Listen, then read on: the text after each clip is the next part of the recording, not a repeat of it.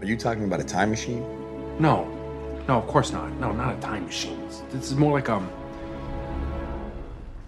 Yeah, like a time machine.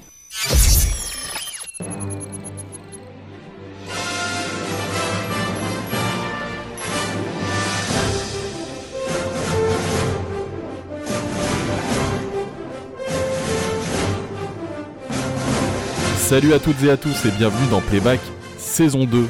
On a un budget à peu près équivalent aux plus grandes séries pour cette saison 2 et c'est pour ça qu'on a décidé de bah, de rien changer en fait. Euh, on est toujours là pour sortir la tête de la tonne de nouveautés qui envahissent d'abord nos réseaux sociaux à coups de preview et de buzz, puis nos boutiques préférées, nous laissant à peine le temps de respirer ou au moins d'essayer notre dernier achat qui est encore sous ses lots. Du coup, on se pose le temps d'un épisode sur une année ludique et on la décortique méthodiquement quels ont été les plus grands jeux de cette année, qui a raflé les prix, qui est apparu dans le paysage ludique. Vous saurez tout et vous aurez peut-être, on l'espère, envie de ressortir vos vieux jeux de votre étagère. Moi c'est Mathias, je suis hyper content de reprendre le micro et de vous retrouver. Et comme à chaque fois, j'ai la chance d'être accompagné tout au long de cet épisode par mes Dupont et Dupont à moi, Rexou et Fred, je dirais même plus Fred et Rexou. Hello les gars, comment ça va? Bah ça va très bien Mathias, très content de te retrouver également. Ça va très bien, merci Mathias. Et toi, tu vas bien? Très bien, très bien. Une longue pause avec un épisode spécial de l'été. Euh, voilà, on a enfin réussi à trouver une date commune pour, euh, pour reprendre cet enregistrement. Je, suis- très content qu'on y soit. Et nous avons pour ce huitième épisode réglé notre convecteur temporel sur l'année 2002. Il y a presque 20 ans déjà. Et en guise de piqûre de rappel, 2002 c'est entre autres l'année où on arrête définitivement d'utiliser la monnaie du franc et celle où Jean-Marie Le Pen accède au second tour des présidentielles. L'année où Serena Williams bat sa sœur Venus Williams en finale de 3 grands chelems sur 4. Mais aussi l'année qui voit arriver le premier tome d'une petite série de mangas de rien du tout qui s'appelle Naruto. D'ailleurs en même temps c'est Titeuf qui occupe 3 des 5 premières places des meilleures ventes de BD pour un total de presque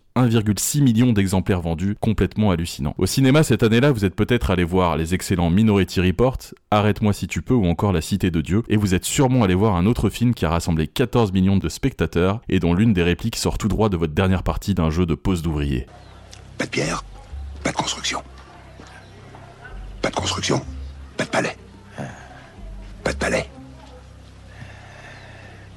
Pas de palais. Mais retournons sans plus attendre vers le jeu. 2002 ne fera pas exception à la règle, on a un programme chargé. Mais juste avant ça, de votre côté, c'était comment 2002 Ah 2002, quelle année formidable, nous étions jeunes et beaux et la vie nous ouvrait les bras. En 2002 en fait je venais de créer mon célèbre blog Les, petits jeux du mercredi, euh, où à l'époque bah, je traduis quelques règles, je poste quelques comptes rendus de parties euh, et j'organise chez moi en fait bah, les petits jeux du mercredi, c'est avant tout des soirées hebdo à la maison où j'accueille quelques, copains et copines euh, qui viennent toutes les semaines. Puis à la fin de l'année, bah, il y a un petit gars appelé Frédéric qui me contacte pour savoir s'il peut venir aussi à ces soirées. Et on commence à, à l'époque à être un peu trop chez moi, on est souvent en 10, il y a trois tables et bon trois tables ça fait euh, une table dans le salon, une dans la cuisine, hein, quelques-uns qui jouent sur la table basse et c'est compliqué. Et puis bah du coup on fait quand même connaissance et on décide de créer un, club de jeux de société à Grenoble euh, qui démarrera euh, début 2003 et je crois qu'on a quand même travaillé dessus en, en 2002, déposé les statuts à ce moment-là. Et puis 2002 c'est aussi l'année euh, où je me rends à Paris je crois deux week-ends euh, au moins pour des réunions pour créer ce qui va devenir euh, le jeu de l'année qui fusionnera ensuite avec l'As d'or. Voilà. Puis à l'époque, je crois qu'on est encore euh, on est encore sur le forum d'Ankou avant de migrer sur Trick Track plutôt l'année d'a- l'année d'après. Et pour toi Fred, c'était comment 2002 Eh ben c'était un peu finalement un peu comme toi parce que du coup c'est là que nos, nos parcours se croisent. Euh, J'arrive à Grenoble, je crois en 2002, et puis effectivement au niveau ludique, c'est il y a deux événements importants en fait. De contact et effectivement ça donne la création de jeux en société hein, en fin d'année euh, 2002, en décembre 2002 on, on pose des statuts. Enfin je pose hein, parce que t'avais rien foutu. Et puis euh, et puis c'est la création de, de l'AFPEG pour le jeu de l'année. Et puis j'avais également aussi euh, bossé un peu chez Cocktail Games pendant quelques mois euh, sur le jeu Illico Presto, euh, sur le développement. Donc du coup c'est finalement je crois que c'est l'une des seules fois où j'étais professionnel du monde du jeu. Et depuis je l'ai plus jamais été d'ailleurs, ce qui prouve un certain, une certaine réussite.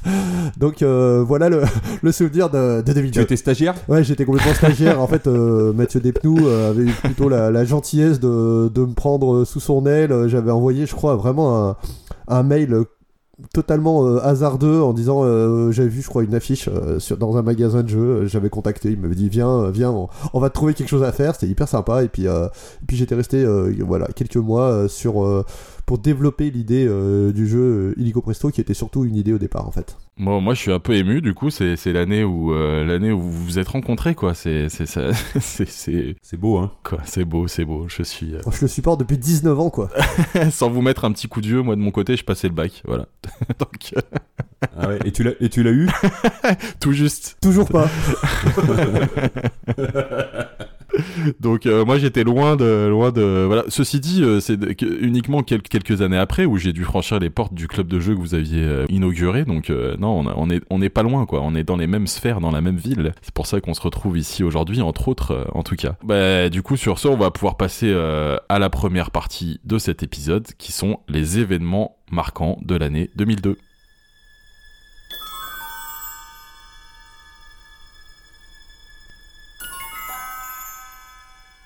Et euh, cette année 2002, il s'en est passé des choses. On va peut-être commencer euh, bah, par quelque chose que vous étiez en train d'évoquer dans vos intros, euh, la création du jeu de l'année. Alors, euh, qu'est-ce que c'est le jeu de l'année? On sait que ça a fusionné plus tard, parce qu'on en a déjà parlé dans un autre épisode, il me semble, avec l'Asdor. Mais est-ce que, messieurs, il y en a l'un de vous, Rexou, qui était au- aux manettes, on va dire, et, et Fred, tu faisais partie du jury la première année. Comment ça fonctionne ce prix? Comment il a été créé? Comment il marche? Voilà, qu'est-ce qui s'est passé cette année-là pour le jeu de l'année? Bah, en gros, ça part d'une réflexion, euh, je pense, qui est menée par euh, Mathieu Despnous, de, dans ma mémoire, euh, sûrement pas le, qui est sûrement pas le seul. Je crois qu'on a déjà un peu raconté l'histoire, mais il y a, quand même un peu de, de, la part de la profession et surtout, euh, surtout Mathieu, l'idée de dire, bah, l'Asdor aujourd'hui, ça fonctionne un peu bizarrement. On est sur un fonctionnement qui est un peu à l'époque comme le Grand Prix du jouet, où les gens, les, les, les éditeurs doivent inscrire leur jeu, donc payer, et on a des gagnants, énormément de catégories et des gagnants qui peut-être reflètent plus, plus tellement le jeu de société moderne. On va le voir en particulier bah, sur cette année 2002 où ça sera assez criant. 2002, je, je me permets de te couper, hein, 2002, je pense que ça fait une rupture, euh, y a, ça va trop loin et je pense que effectivement, euh, c'est l'année où, c'est la bonne année pour, euh, pour avoir ce genre de réflexion. Ouais. Voilà. Et Mathieu qui est toujours euh, en recherche en fait de, de manière euh, de, de, mettre en visibilité le monde du jeu de société euh, dans son ensemble, euh, se dit bah voilà il faut créer un, un prix en fait avec une idée de faire euh, une sélection qui est faite par le, les membres de l'association et puis euh, après un jury euh, qui va délibérer dont euh, jury dont euh, Frédéric tu feras partie je crois là, cette première Ouais, année je- même la- l'année suivante également, euh, je pense. euh, Enfin, Ouais, et qui, qui va délibérer pour, euh, pour décider qui est le, bah, le gagnant du, du jeu de l'année. En plus, on arrive à déposer ce nom, puisque qui est, qui est super, hein, évidemment, jeu de l'année, ça, c'est, c'est parlant, euh, plus que euh, éventuellement Asdor dans le, dans le, l'inconscient collectif. Et voilà, ça se monte, on fait des réunions sur Paris, euh, donc là-dedans, euh, bah, il y a, alors je me souviens plus de tout le monde, évidemment, hein, mais euh, il y a déjà euh, Adrien Martineau qui va devenir euh, ben, euh, responsable de Days of Wonder en France. Il y a Cyril Demeg de- qui va créer Istari quelques années après et puis maintenant euh, être chez les, chez les Space Cowboys. Euh, il y a Dominique Baudin euh, qui a fait quelques jeux chez Cocktail Game qui a travaillé aussi beaucoup avec Istari. Il y a Mathieu Despnous, il y a Alain Rivollet, euh, le défunt Alain Rivollet qui est le créateur de, entre autres de, de concepts. Enfin voilà, et tout ce petit monde, ben, avec de briques et de brocs, hein, on n'a aucun budget, on essaye de faire quand même des, des communiqués de presse, de décider d'une sélection et puis euh, et puis au final de, de réunir un, un jury euh, pour qu'il y ait euh, voilà une annonce d'un d'un jeu de l'année et donc cette année là ben voilà on va on va nommer on va nommer six ou sept jeux et d'ailleurs quand je vois la sélection elle est quand même vraiment pas mal Ouais, elle est solide, hein. Ouais, ouais, ouais. Elle est pas très, elle est pas très grand public. Hein, c'est déjà, on voit bien que c'est que des entre guillemets geeks qui font ça parce que c'est c'est quand même pas tous des jeux des jeux très grand public. Donc dans cette sélection, on a Evo euh, de Philippe Kayertz, euh, qui est un super jeu. La guerre des moutons de Philippe Despalières qui va euh, gagner finalement. Un jeu de un tuiles qui a fait son chemin. Les loups-garous de, de du même Philippe Despalières et d'Hervé Marly. Medina de Stéphane Dora Mexica de Michael Kisling et Wolfgang Kramer, et San Marco d'Alan Moon et Aaron Weisblum. Donc c'est une euh, voilà, c'est une belle formule. Et après, ben, le, je te laisse parler Fred pour le jury parce que moi j'étais pas au, au moment du au moment du jury. Euh, je pense que vous vous êtes réunis un week-end, c'est ça? Ouais, on s'est réunis euh, pendant, pendant quelques jours euh, avec euh, bah, des, des personnalités de, de différents milieux. hein. Il y avait des de, boutiques, euh, bah, enfin comme, comme les jurys actuels, hein, on va dire. Ouais, on avait, euh, on avait euh, voté, je crois, par élimination, si je me souviens bien. Euh, mais Ah oui. Je, je suis pas, sûr, mais je crois bien que ça s'était passé comme ça. Après, on est arrivé euh, par, euh, on va dire, en étant aligné sur, euh, sur le, le prix vainqueur, mais ouais, c'était une, une chouette, une chouette expérience. C'est pas simple, hein, c'était des débats que tu dois connaître toi aujourd'hui, Rexou, dans le, dans le jury de l'Asdor. C'était compliqué, on n'avait pas forcément les mêmes avis. C'était un peu plus peut-être euh, gros joueur à l'époque. Bah finalement, finalement c'est la guerre des moutons qui gagne. Donc c'est, c'est, finalement, la, la sélection qui est très éclectique parce que Rexou, tu dis que les, les jeux sont, sont, sont des jeux assez costauds, mais finalement, parmi ces jeux-là, il y a aussi des jeux assez légers. Finalement, c'est le, c'est le jeu le, le plus simple de la sélection qui l'emporte. Ouais, c'est là où on voit que les... il y a une capacité de, de- d'abstraction et de, en tout cas, de, de se mettre, euh, d'essayer de se mettre à la place de ceux pour qui le, le prix est fait, hein, parce que Mhm. évidemment, c'était, c'était individuellement pas forcément euh, à chacun notre jeu préféré. Pourtant, c'est un bon jeu. hein, Le, le- but, c'est pas de revenir sur la qualité du jeu, mais effectivement, euh, euh, il faut, il faut essayer de, de voir pour qui, est- pour qui est fait le jeu. Et du coup, c'était des échanges vraiment très intéressants sur euh, des potentiels euh, commerciaux à l'époque, parce que quand on fait un prix euh, pour la première année aussi, bah, on a envie de, euh, on a envie de, faire bien les choses, euh, c'est évident, mais aussi d'être crédible, donc de pas se tromper. hein. Euh, quand le prix il a, a quelques années, on peut, passer à côté, entre guillemets, une fois de temps en temps, c'est potentiellement. Et d'ailleurs, on verra que par exemple, à la fois dans en 2002, il y, a, il y a des prix qui sont plutôt, à mon avis, passés à côté de, l'objectif, même le Spiel des Sierros. Mais quand on crée quelque chose, on a envie de, faire bien, mais c'est vraiment hyper intéressant. Euh, une, une vraie volonté de, de se séparer des pratiques de l'Asdor et, de, et, ça, et ça a aidé, en fait, hein, l'Asdor jeu de l'année aujourd'hui Ouais. à, à, à, trouver, on va dire, une, une voie plus euh, enfin voilà, euh, acceptable, on va dire, en termes de jeu. Ouais. Alors, la guerre des moutons, du coup, euh, qui gagne, on va peut-être s'arrêter euh, 30 secondes, une minute sur, sur le jeu. On le connaît tous. effectivement, jeu qui est presque quasiment pour un jeu pour enfants. Non, non, c'est vraiment un jeu familial. euh, non, non, c'est pas un jeu pour enfants quand même. hein. En fait, en fait sur, ce, sur ce type de jeu, c'est euh, c'est très tendance en, en 2002. Enfin, on a, il y a Carcassonne qui est, qui est sorti euh, peu avant, hein, qui, a, qui, qui deux, deux, trois ans avant, et dont le, le, le phénomène est, vraiment prégnant. Et là, on va avoir quelques jeux de, tuiles euh, assez simples, on va dire avec des règles euh, comme ça. On va, par exemple, la même année va sortir euh, euh, Zoosim. Euh, euh, je sais pas si on en reparlera, mais c'est vraiment cette catégorie de, de pose de tuiles assez simple euh, où, euh, on va essayer de, bah voilà, d'optimiser au coup par coup. Et euh, c'est très tendance à, cette époque. Ça existe encore, bien sûr, les, jeux de tuiles, mais en tout cas, là, il y avait un, point assez marquant, me semble-t-il, euh, à, à cette époque-là. La guerre des moutons, ça, a marché en particulier. euh, ce que ça apporte, c'est qu'il y, avait, il me semble, euh, une, euh, notion d'objectif caché. On avait une couleur en fait que les autres connaissaient pas. Et puis euh, surtout, il y a ce qui est très réussi dans le jeu, c'est le design et, le, et les illustrations là de François de François Bruel. On a un thème, euh, on a un thème qui est, choupi comme tout quoi. On a des, moutons euh, tout jolis qui sont dessinés, des- dessinés dans leurs enclos et c'est un jeu qui a eu du succès, qui s'est euh, énormément vendu et qui peut-être d'ailleurs euh, est toujours présent en boutique. Ça, il faudrait vérifier, mais c'est pas pas complètement impossible. Un très bon jeu dans cette liste. Au-delà du gagnant, bah, il y a des jeux dont on a déjà parlé, donc on va peut-être pas s'a- s'apesantir trop trop. Il y en a d'autres dont on va reparler dans cet épisode parce qu'ils sont sur la liste des prix ou, dans d'autres rubriques. Mais est-ce que vous vouliez vous arrêter euh, deux minutes sur un autre jeu? Je sais pas. euh, Moi, pour moi, San Marco, c'est euh, c'est un jeu que j'apprécie vraiment, même longtemps après. Alors, peut-être à l'époque, sans parler du prix, mais je trouve que c'est un jeu qui a, qui a bien vieilli. Donc, l'idée, c'est de. Ça part d'une idée toute simple. hein, c'est un joueur divise, on va dire, un paquet de cartes, comme un gâteau. Et puis, euh, voilà, contrairement à Obélix, euh, normalement, il choisit en dernier. Et euh, cette obligation, finalement, de diviser et de savoir que c'est pas nous qui allons choisir en premier le, les paquets, les paquets faits, ça marche très très bien. Je pense que ça peut être réutilisé sans problème dans d'autres mécaniques. C'est extrêmement simple, hein, c'est intuitif, hein, on fait ça depuis qu'on est petit, mais en jeu de société ça marche vraiment et c'était, j'aime beaucoup y jouer. Je pense que je pense que cette méca aurait euh, aurait du sens euh, encore aujourd'hui en, en l'occurrence. C'est marrant, c'est c'est une mécanique euh, qui, était présente sur une carte euh, légendaire de Magic l'Assemblée qui s'appelait euh, Factor Fiction, fait ou fiction. Et euh, maintenant que t'en parles, moi je connais pas, euh, je connais pas San Marco, donc quand tu le décris, euh, c'est vrai que ce mécanisme on l'a pas trop retrouvé. Je connais pas tout évidemment, mais j'ai pas l'impression que ce soit quelque chose qui a été très réutilisé. Le fait de, splitter des, tas de cartes comme ça. euh, Ouais, ça a été réutilisé quand même quelques fois. Il y a, eu un jeu qui a eu un peu de succès là il y a quelques années et son nom m'échappe. Donc, euh, mais c'était en plus c'était sur un vrai euh, sur un vrai jeu où le thème c'était de, des partages de des partages de gâteaux. D'accord. Et donc c'était vraiment parce que c'est ça le principe en fait. Hein, c'est que tu coupes des parts de gâteaux, mais par contre c'est tu t'en coupes une grosse, t'espères que c'est toi qui vas l'avoir, mais en fait en général il y a quelqu'un qui se sert avant toi quoi. Et là, c'est un paquet de cartes qu'on qu'on répartit avec euh, des cartes plus ou moins puissantes. Et euh, voilà, quand il y a la, la carte qu'on veut, ben, du coup, peut-être qu'on va mettre. un- je sais plus, je crois qu'il y a 7 cartes, mais je suis pas tout à fait sûr. On va peut-être faire un paquet de 1, parce que c'est celle-là qu'on veut, et on donne tous les autres. euh, on se dit, bah voilà, je vais pouvoir choisir. euh, Enfin, on fait des paquets beaucoup plus gros à côté. Et c'est euh, c'est extrêmement. euh, ça pique hein, comme décision, donc euh, ça marche Mm. bien. Et puis sur un, un gros jeu C'est pas un, jeu, euh, enfin un gros jeu, un jeu, euh, on va dire- pas tout simple de, de 15 minutes. C'est un jeu un peu plus euh, volumineux, même en termes de boîte d'ailleurs. Ouais, Alan Moon avant son gros carton des aventuriers du rail. Ok, eh ben on va passer aussi à la deuxième grosse news de cette année. Et cette grosse news, bah, c'est la disparition d'un un acteur du monde ludique très important, puisque c'est en 2002 que, que nous quitte Sid Saxon.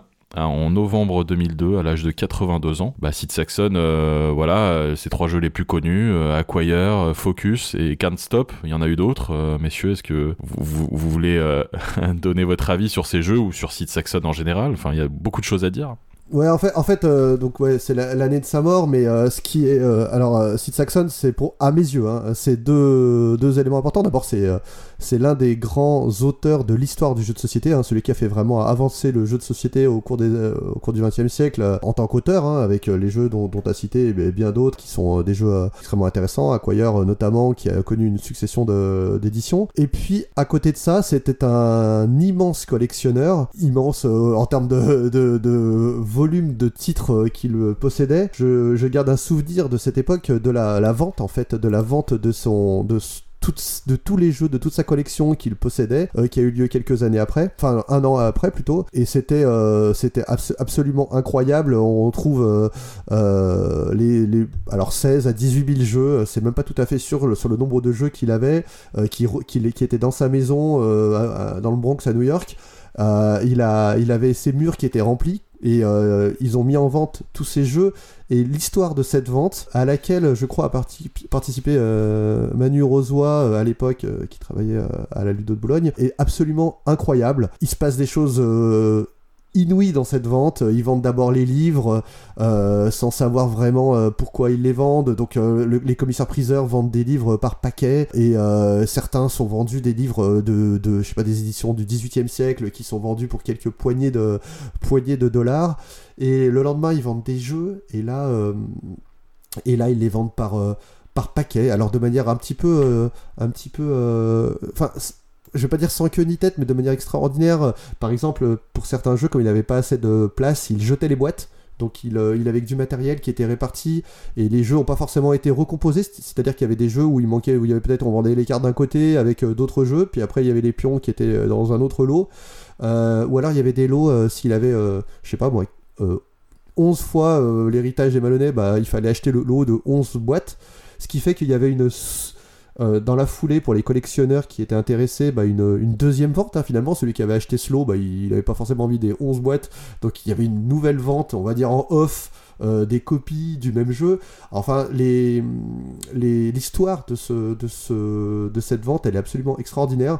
Euh, on trouve des choses sur internet, notamment un article sur Ludolega, euh, sur le site de ludolega.fr qui, relate alors un article de Counter, hein, qui est une traduction du- du- d'un article de Counter. Je vous invite à aller le, lire. C'est vraiment absolument passionnant ce qui s'y passe. C'était incroyable de mon petit point de vue de, mon balcon de voir cette vente, ce collectionneur et puis son apport au, jeu de société avec, avec un grand euh, J. Ouais, ouais, j'ai les mêmes souvenirs. Hein. Il y a, cette vente a vraiment été épique. Les Américains étaient. euh, bon, ça, a fait quelque chose. Et puis surtout, ce qu'il faut dire sur, euh, sur Sid Saxon, c'est que c'est peut-être. euh, et tu l'as un peu mentionné, c'est c'est vraiment le, le nom de. Euh, d'auteur de jeux des, des, des années euh, des années euh, 1900 qui, qui est peut-être le, le plus euh, le plus marquant euh, parce que c'est le grand ancien euh, avec Alex Randolph peut-être. C'est peut-être les deux les deux qu'on mettrait sur ce, ce niveau là et, et qui est euh, quasiment euh, bien avant, euh, bien avant euh, les colons de Catane, un peu l'inventeur du jeu à, l'européenne, puisque euh, Acquire, hein, en français ça a été réédité plusieurs fois, des fois sous des noms de Grand Hôtel aussi, euh, c'est euh, un jeu qui sort dans les années 60 et qui en fait qui a toutes les caractéristiques du jeu allemand moderne, c'est-à-dire euh, euh, des règles simples, épurées, avec un temps de jeu assez court. C'est quelqu'un d'une modernité incroyable. Hein. Can't Stop, je sais pas quelle est le quelle est le- l'année de, de sa sortie, là je l'ai pas sous les yeux. C'est 1980 visiblement. En 80 et il est encore réédité. Hein.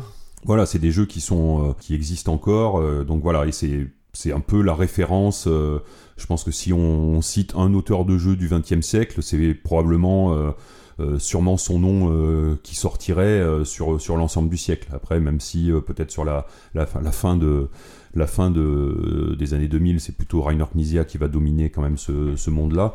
Euh, Sid Saxon, bah, c'est un peu celui qui a tout, inventé. Et puis, euh, comme toi, le souvenir de cette vente, d'avoir suivi ça un peu sur Internet, euh, ces photos incroyables de, des boîtes de jeux posées dans des caisses euh, avec des gens qui les achetaient, qui les achetaient euh, au hasard dans, dans, dans tous les coins. Quoi. Bah, et c'est symptomatique, là, j'ai un, un, art, un article, oui, de Trick Track à propos de, que j'avais retrouvé là en préparant l'émission sur, sur la collection, la vente de cette collection.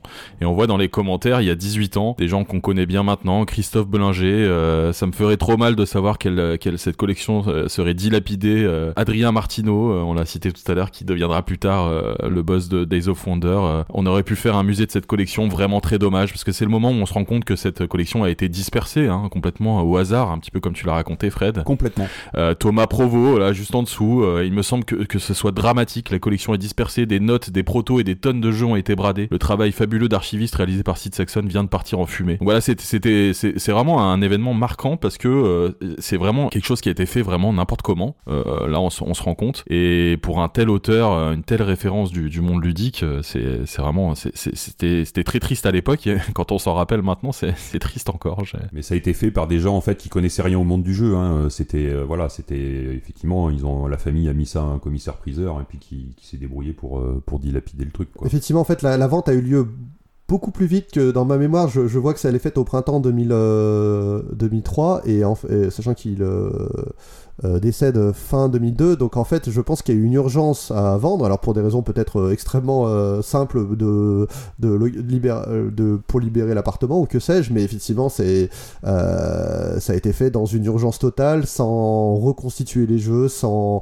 euh, sans catalogue. Ils n'ont pas aussi listé les jeux, donc euh, une vente aux enchères où on connaît pas exactement la liste des jeux, ça paraît euh, aussi improbable. Enfin, il y avait tout, euh, ri- rien n'allait dans, dans cette vente euh, qui était complètement euh, incroyable et- et triste effectivement, comme tu le dis, parce que parce qu'il y avait une collection magnifique, euh, dilapidée euh, à travers le monde, euh, sans, cohérence en fait, tout simplement.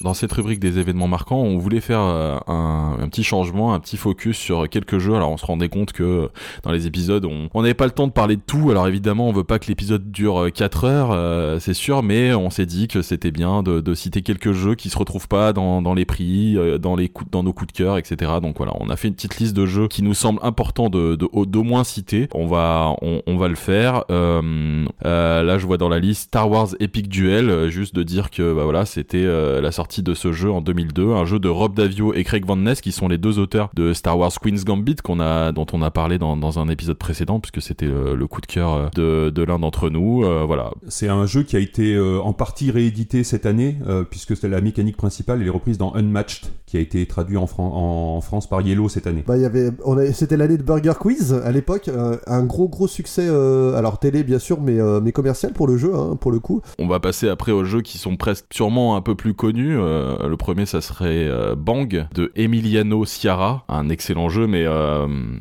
enfin qui existe encore aujourd'hui. Hein. Wanted, enfin Bang Wanted, je sais plus quel est le nom actuel du jeu. Euh, C'est Wanted en français je crois. C'est Wanted en français, euh, d'accord. Un excellent jeu, mais euh, enfin moi j'ai beaucoup de, tr- de très bons souvenirs de, de ce jeu-là, mais on, on pour- qu'on pourrait qualifier d'hyper old school maintenant dans le côté un peu élimination de joueurs, avec des parties d'une heure où tu peux te faire éliminer au bout de 5 minutes, ben c'est pas bien moderne, hein. mais ça reste euh, un jeu très très marquant encore aujourd'hui peut-être, euh, avec euh, des tonnes d'extensions, les intégrales, euh, d'abord sous forme de cercueil, puis sous forme de balles de pistolet Moi je me souviens de ça euh, quand j'étais en boutique, je devais emballer euh, ces énormes euh, ces énormes boîtes, c'était un peu galère. Oui, puis on pouvait jouer jusqu'à 7, etc. Maintenant, je pense que c'est effectivement un peu daté, mais à l'époque, c'est un, un énorme, un gros succès euh, que ce jeu, qui était plutôt mérité. Ça sortait un peu du lot, euh, même si je pense que, ouais, il a pas forcément. Je, je ne sais pas s'il se jouerait encore bien euh, de nos jours, on va dire. Ah bah, je pense qu'il se joue encore énormément de, de, de, de- de nos jours. hein.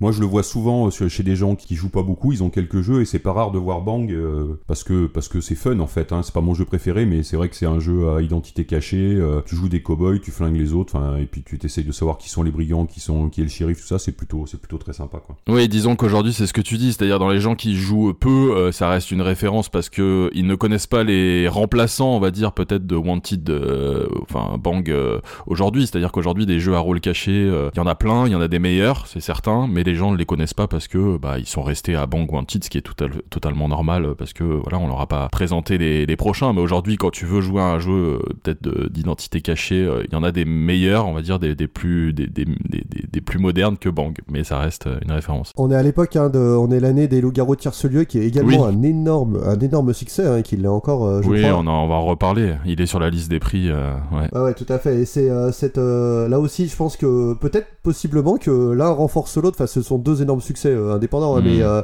mais cette idée de, de, de rôle caché euh, et de d'élimination se retrouve évidemment dans, dans ces deux jeux. ouais. En 2002, il y avait aussi deux jeux de Sylvie Bar, euh, Fantasy et Shabadabada. Alors, je les ai mis ensemble, même si c'est- les, jeux, les deux jeux n'ont rien à voir. Pour parler de Fantasy, moi, je, je voulais juste citer surtout, parce que le, le jeu, j'ai un, un souvenir assez ancien, qui est un tout petit jeu, qui se vendait très bien dans, une, dans cette fameuse collection, je crois qu'il s'appelait Kangourou pour Asmodée, qui, est- qui sont les petites boîtes carrées, carton à 10 euros. Moi, ce qui m'a marqué dans Fantasy, c'est surtout les illustrations de Franck Dion, qui étaient vraiment euh, magnifiques. Oui, alors c'est un jeu là, c'est pareil, hein, qui, alors deux énormes cartons d'abord, un Shabadabada qui, qui se vend encore et Fantasy, euh, euh, d'ailleurs possiblement aussi.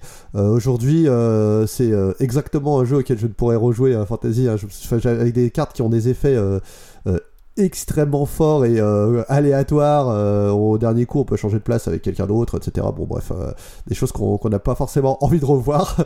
Mais par contre le l'impact enfin le nombre les ventes de, de ces jeux et, et même leur enfin voilà leur, leur commercialisation a été vraiment très très bien faite des bons jeux magnifiquement illustrés. Donc là aussi des gros gros succès pour Sylvie Bar euh, à l'époque qui je crois euh, est l'une des seules à ce moment-là à vivre euh, enfin à être euh, auteur euh, autrice évidemment du coup à temps plein euh, à l'époque je pense qu'il y en avait assez peu en tout cas en France hein, bien sûr Euh, je pense que c'était un cas extrêmement particulier hein. Ouais, elle est l'une des autrices d'Elixir, donc ça aide, ça aide forcément. À l'époque, c'était euh, bah, le carton intégral hein, d'Elixir, euh, qui fait que je pense qu'elle pouvait en vivre largement. Et Tic Tac Boom. Et Tic Tac Boom, c'est vrai. Et, et elle avait euh, donc fondé les éditions de La Haute Roche, qui ont fermé il y a pas très longtemps là. Je me souviens, ça doit faire un an ou deux maximum que La Haute Roche a fermé ses portes. Tu citais Shabadabada en disant que c'est toujours en vente. C'est même, euh, ça, ça- il y a une petite actu là-dessus, c'est qu'il y a deux jours à peine, là, donc on est en octobre 2021, a été annoncé le retour de Shabadabada chez Cocktail Games.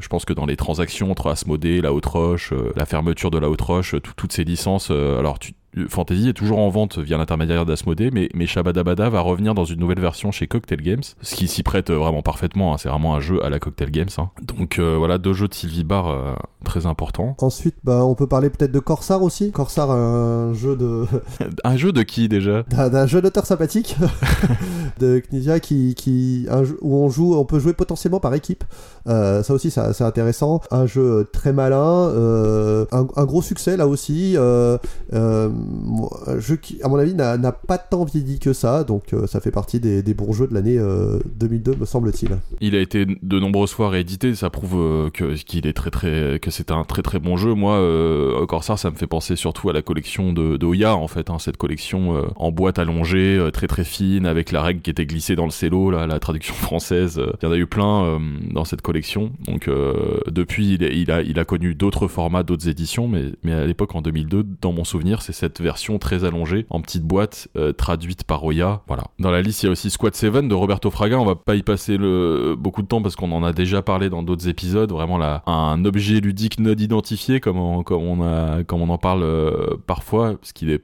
pas du tout étonnant de la part de Roberto Fraga, puisqu'il a l'habitude de- des, des jeux qui sortent un petit peu de l'ordinaire. Euh, un jeu en temps réel avec un CD, un pistolet à fléchette. Donc euh, on peut, on, on va difficilement faire plus fou, même, même encore aujourd'hui. un CD c'est quoi ça? Oui, c'est vrai. Une bande son qui aujourd'hui se retrouverait sur une appli, probablement. D'ailleurs, il a été réédité chez Yellow euh, sous le nom de Pingo Pingo. Euh, ça n'a pas été un énorme succès, il me semble. Rainer Kizia qui, qui, frappe encore un coup cette année-là avec Camelot, un jeu mythique de l'époque, puisque dans cette fameuse collection à 20 euros, là, avec la, la, format de boîte euh, Elixir, service compris. euh, moi, j'ai peu de souvenirs du jeu, peut-être que vous, vous en avez plus. Je me souviens des illustrations de François Bruel, t'en as parlé tout à l'heure, Exou pour la guerre des moutons, qui sont absolument magnifiques, mais le jeu, j'ai pas trop de souvenirs. C'est un petit jeu de pif-paf. euh, moi, j'ai beaucoup joué avec mes, beaucoup joué avec mes enfants. je suis pas hyper fan, mais il faut bien dire que ça, ça marche bien. Et ça reprend un peu ce principe qu'il a utilisé plusieurs fois euh, dans d'autres jeux de, euh, défis euh, où on s'engage un peu. Il y a une mécanique un peu à la condottière en fait, où on, va retrouver aussi dans Taj Mahal. Et on s'engage dans des, dans des enchères pour gagner des combats.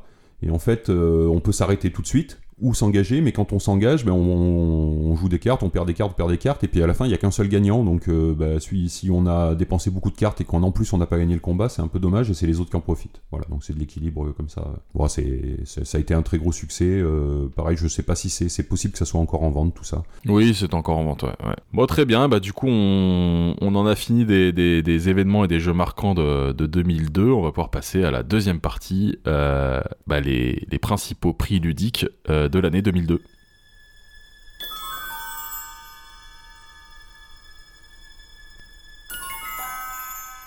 Et on commence comme d'habitude avec le Spiel des Jahres. Et le Spiel des Jahres cette année-là, le fait marquant presque, c'est que on va parler du gagnant bien sûr, mais c'est que dans la liste des finalistes, il y a un jeu dont on n'a pas encore beaucoup parlé.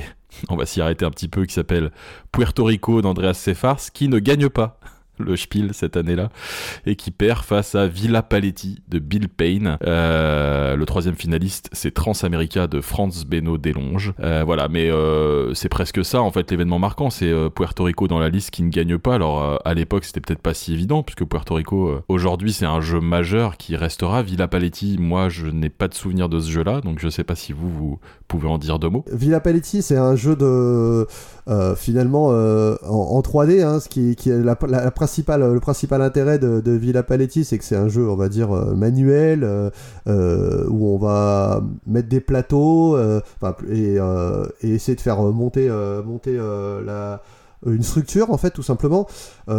Il se dirait que Bill Payne c'est un cuistot canadien qui et dont les c'est les plats à tarte qui l'auraient ces plats à tarte qui l'auraient inspiré. Euh, donc ça marche, c'est plutôt déjà un jeu plutôt enfant hein, quand même déjà. Donc là il y avait un, un- une première, un premier élan. Et globalement même dans cette catégorie de jeux enfants, euh, de construction et euh, malgré les belles couleurs du jeu, hein, euh, c'est pas non plus un, c'est pas un grand jeu à mon, à mon sens. Donc il y avait euh, pour moi ce spiel là c'est l'un des les plus mauvais spiels. Même si je suis pas sûr que Puerto Rico était le meilleur à ce moment-là parce que Enfin, c'est certainement un meilleur jeu, ça sans doute, mais c'est peut-être que peut-être que c'était pas forcément le public euh, type, mais ça se discute. Mais en tout cas, Villa Paletti est pour moi un, mauvais spiel de la période et, euh, qui, était en plus trop typé enfant sur un jeu qui, à mon sens, non plus est pas fantastique. Euh, donc donc pour, à, mes, mes yeux, une erreur du, jury, comme j'en parlais tout à l'heure. Peut, ça peut arriver de se tromper, et- mais pour moi, c'était pas un- un bon choix. Rexou Pour, pour reprendre ce que tu disais, Mathias, euh, Puerto Rico, c'était vraiment euh, déjà énorme. hein. C'est-à-dire que dès- le jeu, dès qu'il est sorti, euh, il a explosé tout de suite. Et effectivement, dans le milieu bah, des joueurs, en fait, de tout ce qui était geek, c'était évident que Puerto Rico écrasait tout. D'accord. Pour autant, il faut se souvenir que le, le Spiel des Jahres, c'est quand même une recommandation pour un prix grand public, que deux ans avant, il le, le- le jury avait fait gagner Torres, qui était de loin le, plus jeu le, le, jeu le plus compliqué qu'ils aient jamais fait gagner, et ça a été un, échec commercial, parce que Torres, euh, c'est pas... euh, faut voir que le Spiel des Jahres, sa volonté quand même, c'est d'avoir euh, le jeu que les familles vont acheter pour, pour Noël. Et Torres correspond absolument pas à cette, euh, malgré toutes les qualités du jeu, correspond pas du tout à, cette définition. Et je pense qu'il y a eu la volonté de ne pas répéter cette erreur. Puerto Rico, pour, pour révolutionnaire qu'il soit, c'est un jeu extraordinaire, mais il pouvait décemment pas recommander ça à, euh, monsieur et madame tout le monde euh, pour, pour, comme, premier jeu. C'était juste pas possible. Je me permets de te compléter, euh, Rexou, c'est que je suis vraiment totalement, d'accord avec ta, ton analyse. hein. C'est-à-dire que je pense qu'il y avait une vraie volonté explicite du jury de recadrer, euh, redresser euh, sur une version plus familiale des jeux. hein. Ils avaient enchaîné euh, les 98, 99, 2000 euh, au, Spiel Elfenland, Tikal, Torres. Torres, euh, effectivement, donc est un échec. Et en 2001, il y a un, resserrement sur un public plus familial avec Carcassonne et qui va rester quelques années. hein. Pendant 3-4 ans, ça va être des jeux extrêmement euh, familiaux. Euh, même si Villa Paletti est pour moi bon, encore plutôt un jeu enfant que familial, mais je te laisse poursuivre. Mais je, je- je pense vraiment qu'ils ne pouvaient pas, du coup, dans cette nouvelle stratégie, récompenser Puerto, même s'ils l'ont mis dans les, dans les, évidemment dans la shortlist. Pour autant, voilà, c'est ça. Ils le mettent quand même dans la shortlist parce que c'est le jeu incontournable de l'année. Euh, je veux dire, personne passe à, passe à côté. Et, effectivement, chez les gamers, tout le monde dit bah, c'est Puerto qui va gagner. Mais effectivement, le jury euh, peut, pas, peut pas tellement le faire gagner. J'imagine que ça a dû quand même bien, euh, bien ferrailler. Euh, moi, je connais pas Transamerica, qui est un petit, un petit jeu de train très accessible, a priori. Et je pense que Villa Paletti a gagné un peu par défaut. Et, mais voilà, il pouvait, il pouvait à la fois, euh, c'était compliqué, ils étaient passés à cette formule à trois finalistes. Euh, il pouvait à la fois pas nommer Puerto Rico parce que c'était évidemment l'événement de l'année. Euh, je veux dire, de la tête et des épaules. Euh, mais pour autant, il pouvait pas vraiment le faire gagner. Donc euh, voilà, on se retrouve avec ce choix un peu bizarre. Et quand on regarde la, la liste des sélectionnés, euh, rétrospectivement, euh, moi, il y a un jeu qui, bon, j'en ai déjà parlé, euh, que, je vois sortir, c'est Blocus. Euh, parce que Blocus, c'est bah, typiquement ce que doit être un, très grand Spiel des Jahres, c'est-à-dire un jeu hyper accessible avec des règles simples et puis qui, peut parler à qui peut parler tout le monde et qui reste intéressant. Les autres sont des jeux peut-être plus plus oubliables. Mais voilà, bon, bah, ça, arrive. Il y a des années, là, il y avait un très grand jeu un peu expert, euh, pas de très grand jeu euh, tout public, euh, à part Blocus à mon avis. Et puis voilà, on se retrouve avec Villa Paletti a gagné. Et comme le dit Fred, c'est un jeu d'équilibre euh, très chouette, avec un superbe matos, très adapté aux ludothèques, mais qui a rien de, qui est ni le meilleur jeu d'équilibre, voilà, qui est, voilà, qui est un jeu très correct. Si vous avez l'occasion d'y jouer, vous passerez un bon moment, mais on va pas y retourner non plus 10 000 fois, quoi. À la limite, moi je, je, trouve que Transamerica était un meilleur euh, Spiel, même si, la- même si euh, voilà, c'est pas le plus grand jeu de tous les temps, mais c'est un, un, jeu, euh, un jeu, un pur jeu de réseau, euh, plutôt simple, plutôt familial, hein, et assez efficace. Euh, faut relier des, villes qui sont euh, assez lointaines euh, pour faire un, bon réseau. Alors euh, c'est plutôt, plutôt chouette. ça a eu un certain, un, un certain succès. hein, il est assez simple. C'est l'auteur de, de Mania et Container hein, qui, est- qui est, Container c'est son dernier jeu hein, parce qu'il est, il est décédé en 2007. Euh, mais vraiment, moi je pense que c'était un, bon jeu. C'était, à mon sens, dans, les, dans le trio, il aurait pu euh, tirer sa, un petit peu son, épingle du jeu. Mais euh, peut-être que sa descendance, on va dire, ça serait un peu euh, les aventuriers du rail, cette idée de réseau sur un territoire américain. Euh, la boîte est bien remplie, c'est une petite boîte bien remplie. Euh, Il y avait pas mal de, critères qui marchaient bien, mais euh, bon, en tout cas, c'est Villa Paletti qui, qui l'a emporté. Oui, revenons quand même deux minutes un peu plus longtemps sur Puerto Rico, parce que bon, la cité, on dit que c'est un jeu fabuleux, mais parlons-en un petit peu, parce que bah encore aujourd'hui, ça reste une référence. je pense qu'il s'est longtemps disputé la première place du top BGG avec Twilight Struggle. Aujourd'hui, il est, il est, il est, seulement 30e sur cette liste parce que bah la liste du top BGG a beaucoup évolué euh, ces dix dernières années. Mais bon, euh, pour pour en parler deux minutes, euh, ce principe donc du jeu de gestion où il y a une action qui est partagée par tous les joueurs, mais avec un bonus pour celui qui choisit l'action. Donc le but c'est vraiment d'essayer de faire déjouer les, de bien jouer, mais aussi quasiment de faire déjouer les adversaires en choisissant à la fois une action qui est, qui est très forte pour nous, mais aussi euh, euh, au, au mauvais moment pour les adversaires. Je sais pas si vous si vous avez cette sensation aussi. Je pense que ce qui, reste de, de Puerto, c'est d'avoir effectivement un jeu plutôt expert, mais euh, qui va qui va mettre toutes les, bases du genre à partir de, sa sortie. C'est-à-dire que on va retrouver cette idée de, de construction de moteur. Donc, on a des marchandises qu'on doit revendre et on les revend soit pour de l'argent euh, pour progresser, soit pour des points de victoire pour gagner la partie. Donc, il y a, il y a un basculement où à un moment il faut gagner de l'argent, puis après il faut se mettre à gagner des points de victoire. Donc ça, c'est quelque chose qu'on va retrouver à peu près dans bah, dans tous les jeux à partir de là. Peut-être ça existait un peu avant, mais là, je pense que c'est vraiment un marqueur.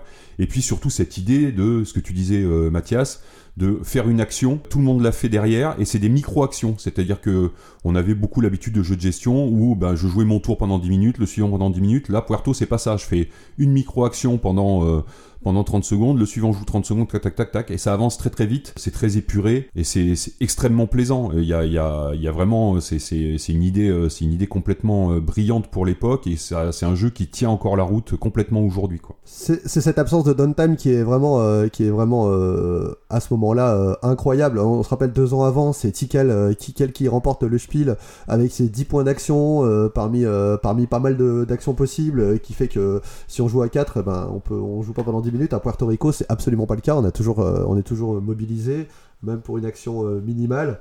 Donc c'est vraiment pour moi ce, tour de jeu qui est, qui est brillant. Et puis, euh, comme disait Rexou, c'est tout de suite un immense succès. C'est-à-dire que euh, la VF donc, euh, sort en 2004.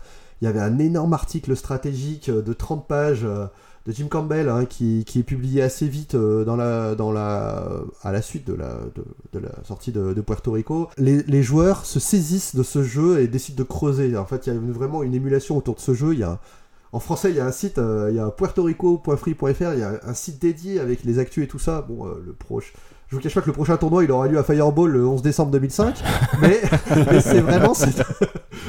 C'est- Mais c'est vraiment cette, cette émulation, il- ça part dans tous les sens autour de Puerto. On voit qu'il y, a un- y y a truc en plus, puis il donnera, un, je sais pas comment dire, un, un jeu qui, en- qui sera décliné de Puerto, qui sera San Juan, qui est un excellent jeu aussi à, à mon avis. Ouais. Donc euh, vraiment, euh, vraiment un immense succès euh, mérité et dans la durée et vraiment un succès tout de suite pour le coup. hein. Ça, ça explose tout de suite. hein. Ouais, moi j'ai pas réussi, moi j'ai pas réussi à le retrouver en préparant l'émission, mais je me souviens que j'étais tombé à l'époque ou peut-être quelques années après, bien sûr, sur un, un guide stratégique de près de 200 pages et, limite euh, on est proche de la thèse hein, à ce niveau-là avec euh, toutes les subtilités, les choix possibles en fonction de sa place autour de la table, en fonction de sa ressource de départ, en fonction des rôles qu'on peut activer, dans quel ordre, quel bâtiment, dans quel ordre de construction, etc. C'est allé très très loin. Aujourd'hui, je sais pas si ça se ça, se- retrouve dans d'autres jeux en fait, une telle émulation. On, était dans une autre dans, dans une autre sphère là avec Puerto Rico. Ouais, tout de suite. C'est un jeu qui a marqué l'époque, hein, vraiment. Euh, c'est un classique instantané. Il y a, effectivement, il n'y a pas énormément d'équivalents. Euh, Peut-être le, seul jeu que je vois qui a eu un peu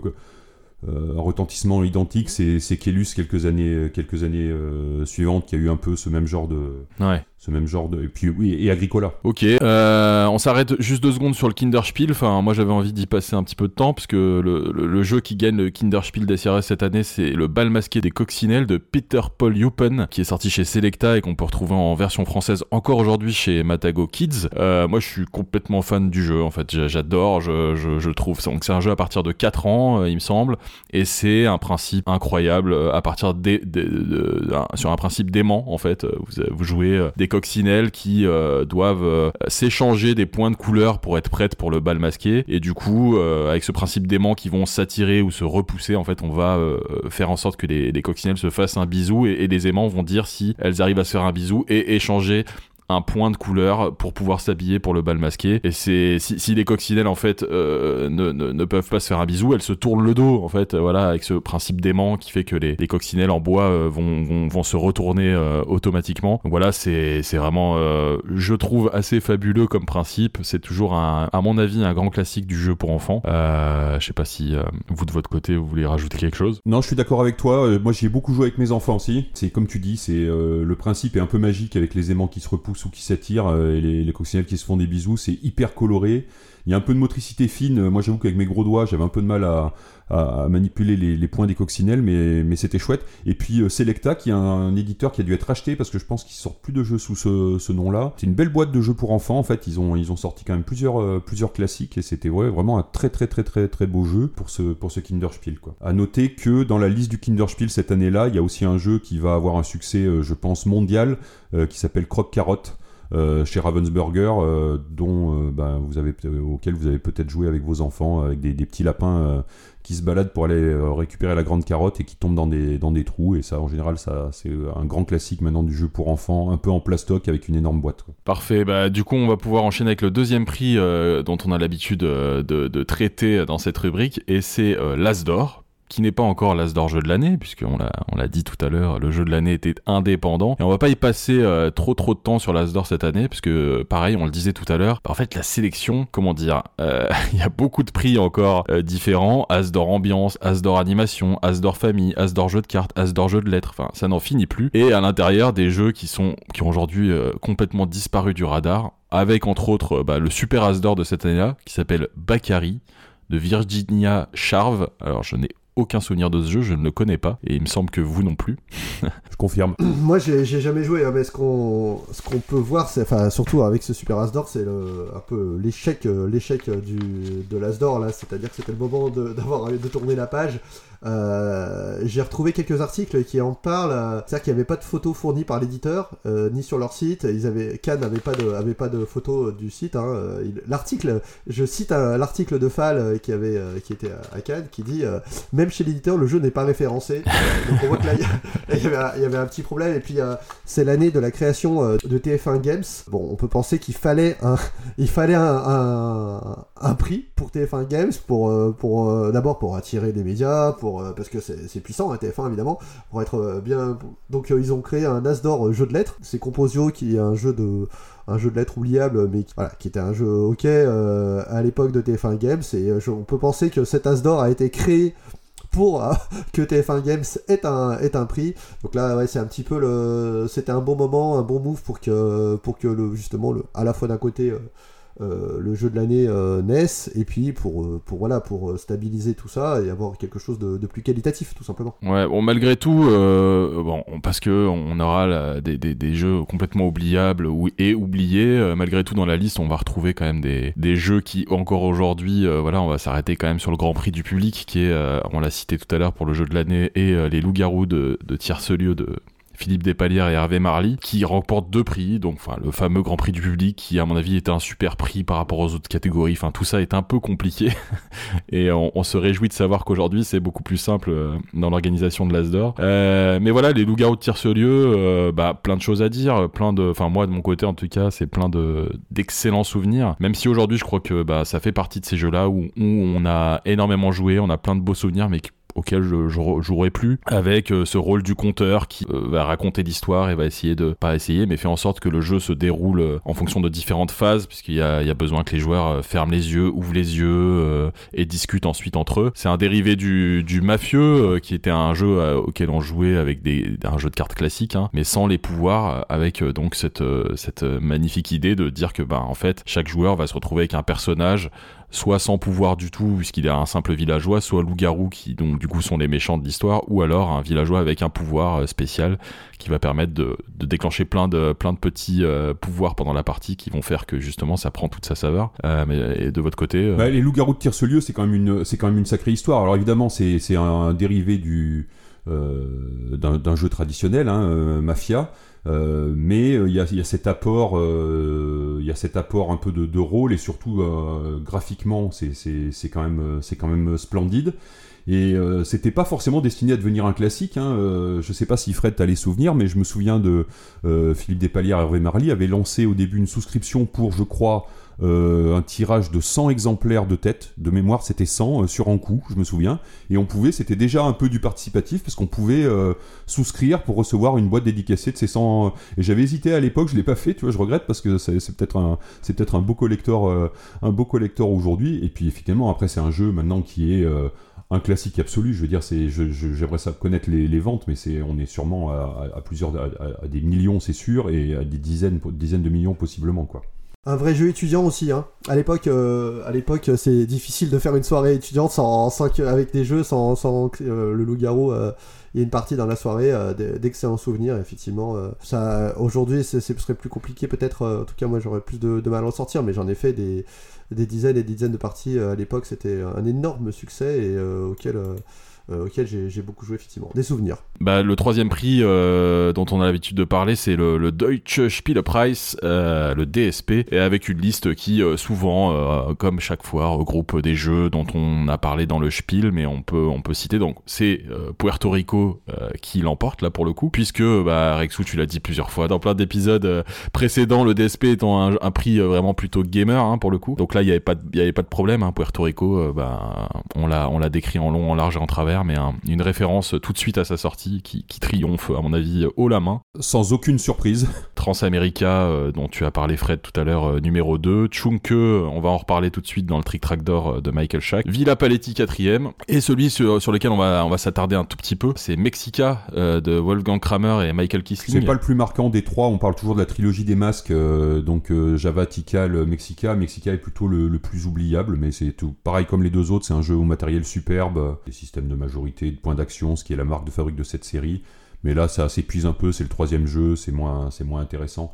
Et d'ailleurs, les autres jeux de la liste sont pas, euh, sont pas hyper marquants à mon avis. Moi j'ai juste un petit, j'ai juste une petite Madeleine de Proust là, le neuvième du DSP cette année-là, c'est La Crique des Pirates de Paul Randles et Daniel Stahl qui est sorti chez Amigo euh, en Allemagne mais qui est en fait euh, alors euh, réédité. euh, réédité voilà mais c'est donc du coup plusieurs années après par Wonder euh, dans une très grosse boîte comme ils savaient les faire à l'époque magnifique avec bah euh, Days of Wonder de l'époque, hein, du fabuleux matériel, euh, pour un prix euh, dérisoire presque à l'époque. Aujourd'hui, quand on, on voit le, prix des boîtes Days of Wonder, on, on l'a déjà dit, mais c'était fou. Et moi, la Crique des Pirates, je veux juste en dire un petit mot parce que c'est personnellement mon premier gros jeu acheté, celui qui fait qui me fait en fait basculer dans, le monde ludique. Je crois que je le découvre donc du coup avec cette réédition de Days Je le ramène à un week-end entre potes et vraiment c'est un énorme succès. Je repars acheter les Aventuriers du Rail et les Chevaliers de la Table Ronde parce que du coup bah je vois Days of Wonder, je me dis bah ça doit être euh, super aussi. Aujourd'hui je pense que le jeu, le jeu peut, est vraiment euh, à mettre dans un dans une catégorie de jeu un pas, pas génial. Je sais pas si vous y avez joué euh, récemment mais je pense que voilà moi je peux pas ne pas l'aimer. C'est vraiment quelque chose de très marquant pour moi. Moi j'aimais déjà pas à l'époque donc je pense que ça a pas ça a pas ça s'est pas amélioré quoi. Pareil, je regarde pas j'ai joué qu'une fois, j'en gardais pas un grand souvenir je n'en regarde pas un grand souvenir. Ah bah c'est sûr, c'était complètement random. Hein. Tu lançais beaucoup de dés, c'était complètement déséquilibré. Il y avait des cartes actions qui euh, étaient là et qui qui foutaient euh, qui foutaient tout en l'air. Donc oui, c'est sûrement un, très mauvais jeu.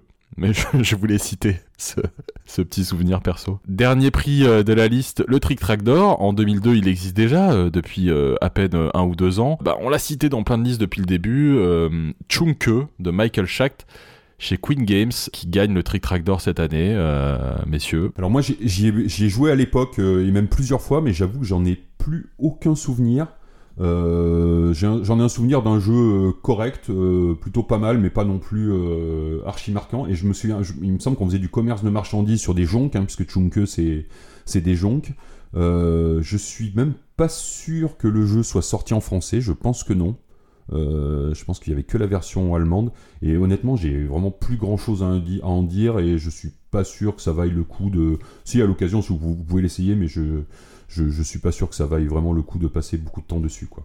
Tout comme Rexu. Trick Track d'argent, Mexica, on en a parlé. Trick Track de bronze, un jeu dont on a parlé beaucoup dans un épisode précédent, Himalaya, donc sous le nom, mais, mais sous son nom Marchand d'Empire à l'époque, qui avait pour particularité du coup d'être un jeu non édité, qui gagne euh, du coup ce prix. Euh. Oui, c'est intéressant parce que c'est cette année-là, effectivement, et c'est la seule année de l'histoire du, Trick Track d'or où ils ont fait gagner un prototype en fait. Hein. Euh, Marchand d'Empire, donc qui va de Régis Bonsé, qui va un peu lancer la carrière de, de Régis dans le, dans le monde du jeu, puisque ce jeu va être, va être édité sous le nom d'Himalaya chez Tilsit. Euh, et ça va être sa première expérience. Et puis Régis, bien sûr, euh, euh, quelques années plus tard, va créer Libellude pour éditer un petit jeu qui s'appelle Dixit, qui va avoir un, certain, succès. voilà, mais tout démarre ici parce que ben, ce proto circulait, alors je sais pas si c'était sur les forums de Trick Track ou plutôt je pense qu'il y avait d'autres sites à l'époque, qu'il a été repéré, qu'il a pu avoir ce Trick Track de bronze, qui lui a donné un peu d'édité, qui a permis d'aller à l'édition et voilà. Enfin, c'est c'est plutôt lui qu'on va retenir en fait euh, à mon avis de, de, cette année là quoi. Ouais. Fred, tu voulais citer quelques autres jeux ou on peut Ouais, dans les autres jeux qui étaient dans la liste du Trick Track d'or, on peut peut-être sans en parler plus que ça mais euh, évoquer euh, Crazy Circus par exemple, un jeu de Dominique Erhardt qui est un jeu assez rigolo où on donne des ordres pour remettre trois animaux dans un certain ordre, hein. il y a l'éléphant, le lion, l'ours. Euh, c'est assez technique, mais c'est assez jubilatoire. Moi, je, trouve que c'est un, très bon jeu qui se joue en, simultané. Euh, Mamba euh, aussi, qui avait été un, bon succès à l'époque, hein, un jeu de Christophe Berg. un jeu assez, tactique de placement, déplacement. Et dans la liste, un jeu d'un tout nouvel auteur aussi euh, de, la sélection de l'Asdor euh, qui s'appelle Tony Etino avec un, jeune auteur euh, qui s'appelle Bruno Catala. Quelle habile transition puisque du coup on arrive à la fin de cette rubrique des prix ludiques marquants de 2002 et on va pouvoir passer à notre troisième rubrique qui vous allez voir est très liée à Tony Etino puisqu'il s'agit du premier jeu 2 et qu'on va accueillir notre invité de cet épisode.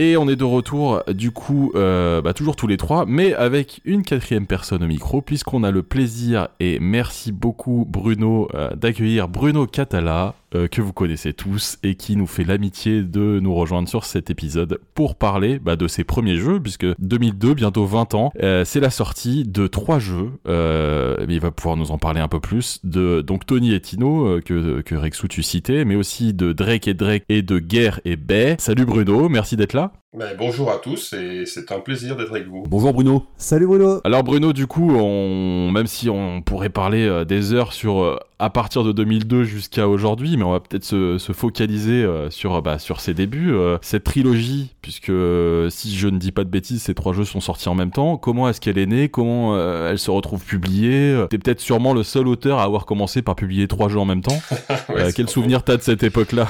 Oh bah, J'ai des souvenirs très précis, parce que cette envie de, euh, d'être auteur, elle était déjà chevillée au corps depuis fort longtemps, si tu veux. Et puis, en fait, euh, si ces trois jeux sortent, sont mes premiers jeux publiés sur le marché, en fait, ce pas, ce ne sont pas les premiers jeux que j'ai créés, puisque l'histoire, en fait, euh, c'est que mon tout premier jeu s'appelle Sans foi ni loi, le jeu que je crée moi. Et euh, du coup, euh, Sans foi ni loi, bon, c'est peut-être pas le, moment de, refaire cette histoire parce qu'on est reparti pour un quart d'heure, mais euh, en fait, Sans foi ni loi, je le signe chez Jeux des cartes, en particulier grâce à un autre auteur qui s'appelle Bruno Feduti Ouais. n'est-ce pas? Que je, ne- que je ne connaissais pas à l'époque, mais je l'avais contacté. En fait, il avait aimé mon prototype et du coup, il m'avait mis en relation en appuyant un peu, voire même en appuyant beaucoup, euh, pour euh, que Jeux des cartes fasse ce jeu dans la famille des Blue Games. Oui, c'est ça, c'était les Blue Games euh, de l'époque, Castel euh, et d'autres.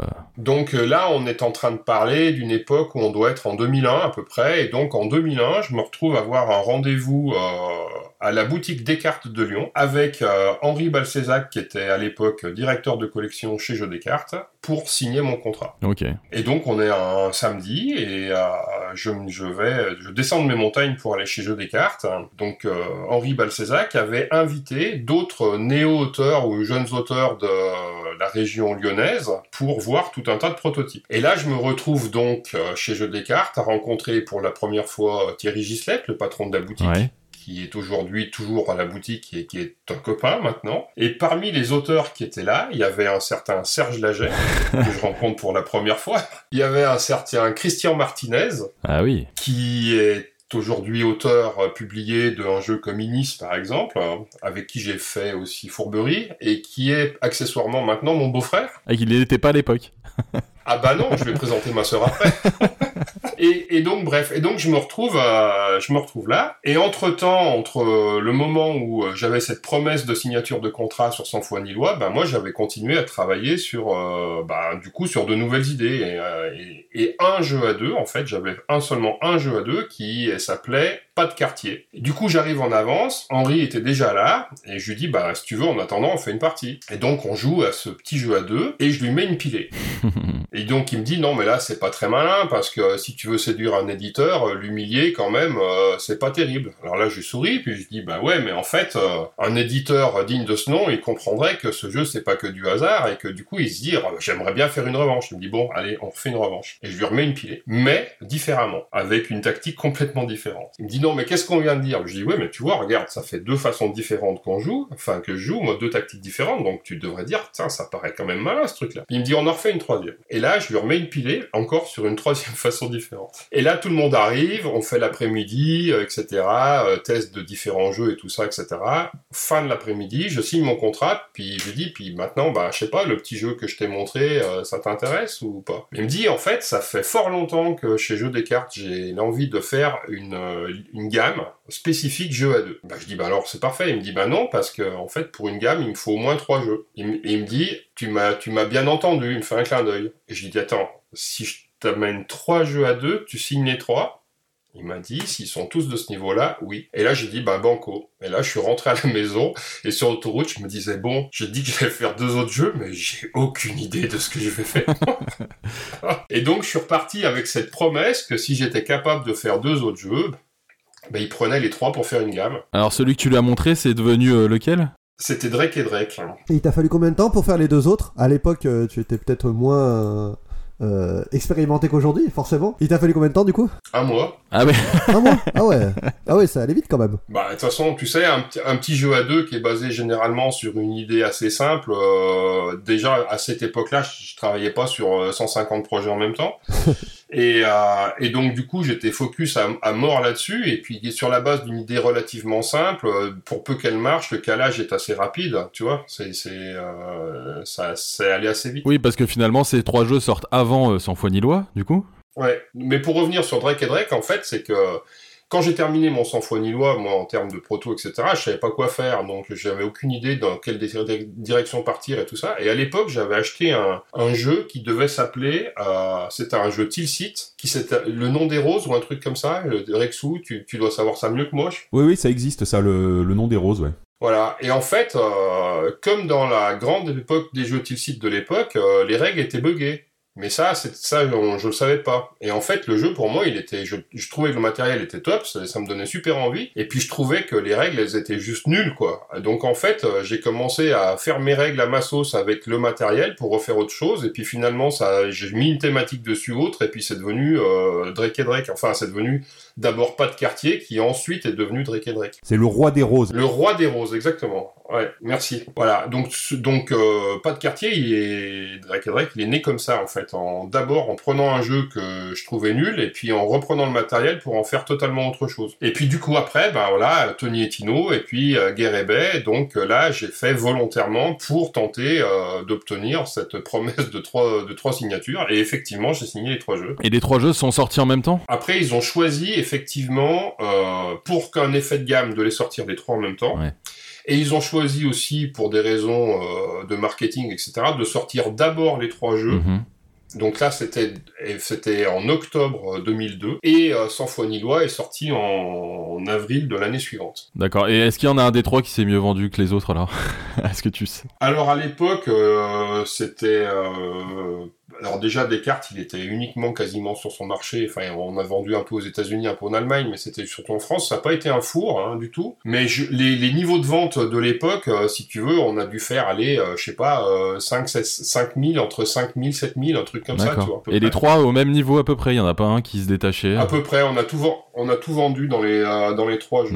Par contre, ce qui est rigolo, c'est que en fait, euh, il y en a un des trois, si tu veux, qui aujourd'hui existe encore. Guerre c'est celui que t'as, c'est celui que t'as réédité là sous forme de dinosaure là. Exactement, c'est-à-dire que Guerre Bay est devenu Jurassic Snack en étant quand même pas mal retravaillé parce que parce que en fait j'ai constaté à l'époque que bah moi j'ai fait ce qui me plaisait comme toujours évidemment et en fait j'avais mis des cartes action et tout ça et c'était super mais par contre c'était pas très adapté à des parents qui découvrent avec un enfant qui doit lire la carte et puis euh, qui va avoir des trucs cachés etc.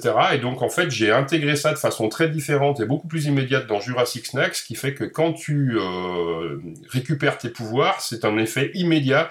Et donc l'adulte référent peut expliquer directement à l'enfant ce qu'il ce qu'il peut faire. Et ce qui fait que du coup là on a un super succès avec Jurassic Snack, puisqu'aujourd'hui on a dû dépasser les 20 000 boîtes. Tu vois. Ah ouais. Donc voilà, c'était ça, c'était ça l'histoire. Jurassic Snack, c'est effectivement, euh, bah, je suis content que ce soit un gros succès, mais c'est pas très surprenant. En plus, il y a vraiment une édition qui est vraiment, euh, qui est vraiment extraordinaire, quoi. Donc euh, c'est chouette que ces, ces jeux-là puissent reprendre vie, quoi. Non, mais moi je suis, je suis super ravi de ça, hein, c'est clair, c'est une super opportunité. Et puis bah, justement, le travail avec Flying Games, avec les petits dinos, avec euh, le travail de Camiche aussi, aussi aux illustrations, ça fait qu'il y a un produit qui est super attractif et puis qui est taquin, malin à jouer. Donc voilà, c'est tout ce que j'aime. quoi. Et, et du coup, on connaît le Bruno Catala de maintenant, mais c'était qui le Bruno Catala de l'époque? Alors Parce qu'avant que tu publies des jeux, euh, t'étais juste joueur, t'étais pas auteur. C'était c'était quoi ton rapport au jeu avant de- de- de- d'avoir envie de créer comme ça? Bah en fait, mon rapport au jeu, c'est euh, que j'ai toujours eu envie d'être auteur depuis longtemps, en fait, depuis euh, Fief. Ouais. C'est-à-dire que ça, j'ai eu l'occasion de l'expliquer aussi, mais je découvre le jeu de société, euh, enfin je découvre qu'il y a une vie après le Monopoly en fait, grâce à la revue euh, Jeux et Stratégie. Euh, J'achète mon premier jeu par souscription qui s'appelle Fief, je prends une claque, super, j'adore ce jeu. Et puis là, je découvre qu'il a été publié parce que son auteur, Philippe Moucheboeuf, a gagné un concours de création, un concours de Boulogne-Billancourt à l'époque. C'est ce qui s'appelait le, Pion d'or jeu et stratégie. Et là, je me suis dit, bah tiens, un jour, je, un jour, je gagnerai ça. Et puis, je serai publié de cette façon-là parce que, parce que voilà. Mais sauf que j'avais pas le début d'une idée, si tu veux, pour, euh, pour créer des jeux. Et donc, pendant des années, hein, je me suis nourri de ce qui existait, j'achetais les jeux, je les faisais jouer à mes copains, euh, je décortiquais les règles, etc. Puis après, euh, il y a un jeu qui a été marquant euh, pour moi dans, dans la façon d'appréhender le game design, en fait, c'est Magic. Ouais. Parce que quand Magic est arrivé, en fait, et que tu commences à, à créer ton deck, eh ben en fait, quelque part, c'est une vraie introduction au game design. C'est pas toi qui es en train de créer les micro-règles, mais par contre, dans la façon de les assembler, dans la façon d'être toujours en train de faire des variations sur la règle grâce à ces effets, ben en fait dans ma tête j'ai compris beaucoup de choses sur comment on pouvait organiser les choses pour créer un jeu. Et je pense franchement que sans être joueur de Magic, j'aurais pas réussi à créer mon premier jeu. C'est hyper intéressant ce que tu dis ça. Et donc du coup, et du coup c'est pas un hasard si 100 fois ni loi, qui est le premier jeu que je crée, arrive après ma découverte de Magic sur lequel j'ai fait des tournois, etc. Moi, je me souviens très très bien de, cette sortie euh, simultanée des trois jeux. Il y avait un petit événement là aussi, hein, ça, ça fait partie des, des, temps forts de 2002, euh, sur les, euh, y compris sur Trick Track, etc. En coup, c'était un événement important. Comme j'ai dit, j'ai fait quelques, un petit, quelques piges chez Cocktail Games à ce moment-là, qui étaient eux-mêmes distribués par des cartes. Donc, j'avais rencontré Henri Balsetta, etc. Et on voyait bien que ce lancement d'une nouvelle gamme chez un éditeur qui avait euh, pignon sur rue, hein, vraiment pour le coup, ça fait partie, ça faisait partie euh, historiquement des, grands éditeurs, était pas du tout anodin. hein, une nouvelle gamme chez, chez le distributeur, euh, l'un des distributeurs forts de l'époque, en France en tout cas, sur, la- sur le paysage français. Et du coup, c'était assez fort. Et, l'arrivée de Bruno, elle, est- elle s'est pas faite discrètement, on va dire. Ah non, non, non, c'était pas discret du tout. Puis alors, du coup, moi, j'ai fait mon- ma, première rencontre avec les réseaux sociaux, entre guillemets. On ne parle pas de Facebook ou de Twitter ou ce genre de choses, mais quand on parle, tu, tu viens d'évoquer Trick Track et Ankou, qui étaient euh, finalement nos réseaux sociaux à nous de l'époque, hein, d'accord oui. Bah, c'est un peu ça quand même. Et en fait, d'emblée, forcément, bah, moi j'étais déjà présent sur ces, sur ces deux euh, sites, hein, en tant que lecteur, hein, pas, pas actif. Mais du coup, immédiatement, quand mes trois jeux sont sortis, je me rappelle très très bien de la remarque d'un internaute disant oui alors comment un éditeur euh, aussi euh, ayant aussi pignon sur rue que Descartes peut-il se permettre de sortir trois jeux en même temps d'un auteur inconnu euh, euh, le gars ça doit être le neveu de ou il a dû coucher quoi en gros tu vois c'était voilà. Donc ma- mon premier contact avec euh, les haineux a eu lieu ici depuis j'en ai beaucoup plus oui, on imagine. Félicitations. mais je m'en réjouis parce que parce que le jour où t'es autant euh, détesté que Bill Gates, je veux dire, bah tu t'en fous un peu en fait. C'est vrai. C'était pas, c'était pas discret comme arrivée, c'était c'était vraiment. euh, mais c'était cool. Non non, mais c'était pas mais c'était pas ma volonté. Si tu veux, c'était circonstanciel et puis euh, et puis c'est vrai que bah ça a un peu posé les choses et ça m'a facilité la vie aussi. En fait, ce qui m'a facilité la vie surtout, c'est euh, enfin je veux dire pour continuer à créer des jeux, c'est le fait que d'emblée j'ai rencontré Bruno puis Serge. Et puis que bah on a matché ensemble et puis que en fait Bruno nous et Serge m'ont ouvert toutes les portes du monde du jeu en très peu de temps vraiment. C'est-à-dire que en l'espace de quelques mois, je connaissais à peu près tout le monde, y compris à l'international, puisque Bruno nous avait piloté dans l'Essonne avec notre valise, avec les prototypes, etc. Et on a fait ça pendant des années, quoi. Oui, après, après ce que tu as apporté de nouveau aussi, je crois, même si peut-être c'est un peu moins vrai, bah, depuis, le, depuis le Covid, les choses ont un peu changé, mais ce que tu as apporté de nouveau, c'était ce que fait Bruno Catala beaucoup, c'est-à-dire que tu as. Euh, t'es allé sur le terrain, t'as apporté tes, tes, tes jeux. Alors je parle pas de, de proto, mais les jeux quand ils sont sortis, moi je me souviens que t'es venu à, pour le coup à jouer en société euh, quand est sorti euh, 100 fois Nilois. Oui. T'avais amené je sais pas combien de boîtes, du coup ça jouait en parallèle, t'avais fait un petit, ça faisait un petit événement, euh, etc. Cette euh, force que tu as de- d'être sur le terrain, d'occu- d'occuper le terrain tout simplement, euh, et euh, avec, euh, elle était déjà, enfin elle était déjà présente. Je veux dire c'est c'est quelque chose qui était euh, avec, c'est livré avec Bruno Catala quoi. Bah, ça fait partie de moi. C'est-à-dire qu'en fait, pour moi, le jeu de société, hein, ça, société, ça veut bien dire ce que ça veut dire. C'est-à-dire, c'est ce qui m'intéresse avant tout, c'est les rencontres qu'on fait autour d'une table. Hein, c'est le fait de se découvrir différemment, de nouer des vraies relations finalement au fur et à mesure. Et moi, je suis toujours euh, curieux d'aller à la rencontre des gens au travers de, bah, de mes jeux. C'est ce que je serais incapable de faire dans la dans la vraie vie, si tu veux, si j'avais pas ce support-là. Bah, ce support me permet euh, de nouer ces relations-là. C'est quelque chose qui est précieux pour moi. Et ce que tu dis sur euh, les gens qui t'ont ouvert les portes du jeu, bah tu, toi tu l'as tu l'as reproduit derrière. Et ça, c'est- ça c'est voilà, c'est toi une fois que tu étais l'auteur installé, tu as permis à d'autres auteurs de, de, de, de faciliter l'entrée dans le monde du jeu quoi. Et c'est ça qu'on voit un peu cette euh, cette transmission se faire. euh, voilà, la première étape euh, fait du tilagé qui t'ouvre les portes, puis toi t'ouvres les portes à d'autres, etc., etc. Ouais, et puis, puis tu vois, par exemple, je pense que Théo, il est sur cette veine-là aujourd'hui, c'est-à-dire que Ouais. lui-même, euh, il fait la même chose avec d'autres, ainsi de suite. Moi, je continue à le faire, hein, tu sais, euh, il, il se passe pas une semaine sans que je reçoive au minimum une règle, que je fasse des commentaires, que je donne des conseils, euh, etc., etc. C'est, mais ça me semble naturel, en fait. Bah, dans ce que tu dis, en fait, moi, c'est ce qui me fait, euh, ce qui me marque, et je t'ai souvent entendu le dire, c'est que tu, tu l'as, tu l'as dit, tu lances des projets parce que t'en ressens le besoin. Est-ce que tu peux expliquer un peu ça? Parce que là, on le ressent dans, dans ta manière de parler, mais ce côté, en fait, chaque projet, euh, il, il est, euh, il est, il est nécessaire presque euh, pour toi? Ben, c'est ça, en fait, c'est, c'est, je, les jeux, c'est ce que je suis en fait. C'est vraiment, c'est, enfin, créer des jeux, c'est, c'est moi en fait. Donc du coup, quand euh, je fais jamais un jeu en me posant la question du marché, euh, qu'est-ce qu'il faudrait faire, euh, où est-ce que ça en est, qu'est-ce qui pourrait fonctionner, tout ça, non. J'ai des envies qui naissent soit de mon côté tout seul, soit en fait par des discussions avec des co-auteurs, hein, parce que je travaille aussi beaucoup en, en, en co-autorat. Et à un moment donné, ça devient une nécessité. Et, et après, comme j'y crois et comme j'ai très envie que ça existe et comme j'ai très envie de le partager, après, je me transforme entre en machine de guerre pour tenter de convaincre quelqu'un de, nous suivre. Mais oui, il y a ce côté urgence, il y a ce côté euh, ouais. Et puis le jour où ça c'est plus là, ben j'arrête. Parce que faire un jeu, en fait, euh, ça va peut-être paraître très prétentieux, hein, mais faire un jeu, c'est pas compliqué. Faire un jeu qui fonctionne, j'entends sur lequel tu as un début, une milieu, une fin, etc. Par contre, est-ce que tu as envie de le rejouer? Ben, pas forcément. Et moi, ce que je crois, c'est un peu comme, je pourrais faire le parallèle avec la scène, puisque j'ai fait un peu de théâtre amateur et tout ça. J'ai jamais, j'ai pas du tout la prétention d'avoir été bon sur scène. Par contre, euh, par contre, j'ai eu la, sensation de le faire avec, avec foi et avec, euh, en y croyant. Et même quand tu es imparfait, quand tu transmets quelque chose de, d'une certaine vérité, entre guillemets, de, ton intention. Quand ton intention est là, les gens te suivent. Et ben, de façon peut-être un peu miraculeuse, parce qu'on n'est pas dans la boîte de jeu, j'ai le sentiment que les joueurs, ils ressentent ça et que ça leur permet de continuer à te suivre. Parce que, en fait, ce que tu fais, tu le fais avec foi et tu le fais parce que tu y crois. Parce que tu en as besoin. Je, crois vraiment que ça se, ressent. Par rapport à ça, Bruno, euh, même si c'est pas très 2002, mais juste, euh, tu dis que c'est en toi, est-ce que tu te vois faire ça genre presque jusqu'à la fin de tes jours ou, ou, euh, ou tu penses que ça aura, ou ce cycle aura une fin finalement? J'en ai aucune idée. Euh, pour l'instant, en fait, si tu veux, enfin, comment dire, non, c'est pas tout à fait vrai. Toute cette part création, euh, elle m'habite et elle fait partie de moi, et ça, je pense qu'elle s'atteindra jamais. Vraiment. Par contre, ce que je constate, c'est l'évolution du monde du jeu, dans laquelle je me sens potentiellement de plus en plus en décalage parfois, sur l'énergie qu'il faut réussir à mettre pour réussir à faire exister tes projets. Et ça, ça pourrait être usé. J'ai toujours pensé qu'il fallait autant d'énergie entre l'idée initiale et un jeu terminé de mon point de vue, c'est-à-dire un prototype euh, vraiment abouti, règles écrites, euh, etc., présentable, que entre le moment où tu as ce prototype et le moment où le jeu arrive sur le marché.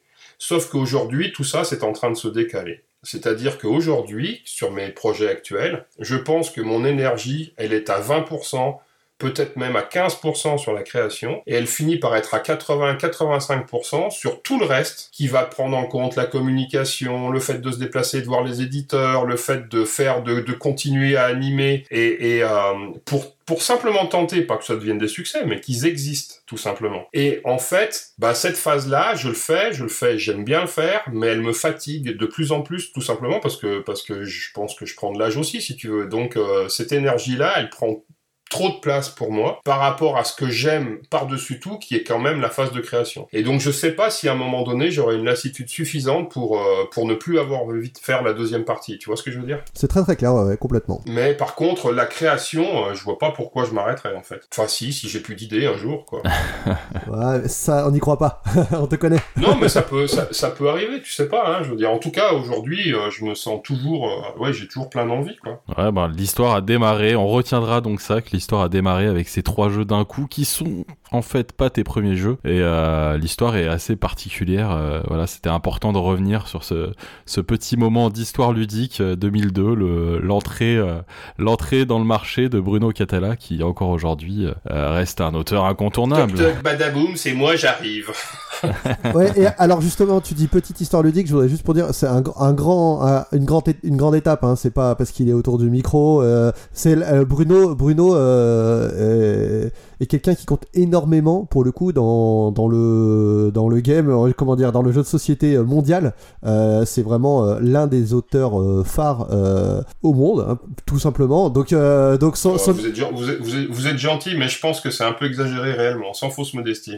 non, non, je, je, je, je, le pense sincèrement et ça fait partie des, comme on cite beaucoup d'auteurs euh, à des moments qui ont été, euh, qui ont eu un impact fort. Bruno, euh, Bruno a aussi, alors par sa présence, par ses jeux, par euh, tout un tas d'éléments, par sa, euh, la, sa réflexion, ses réflexions autour du jeu, ont, qui ont vraiment fait avancé dans les euh, dans, du coup dans les 20 dernières années euh, euh, d'une manière euh, ou d'une autre qui ont fait avancer le, le jeu de société. C'est pas du tout euh, anecdotique. Enfin c'est c'est ça rentre dans la dans la grande histoire du jeu. Ouais, ouais tout à fait. Bon bah je te, je te charge de faire mon épitaphe le jour venu il est bon. je t'inquiète pas. Il est bon il est bon Ouais, si tu peux rajouter une connerie au milieu, ça, ça sera bien d'ailleurs. Toujours.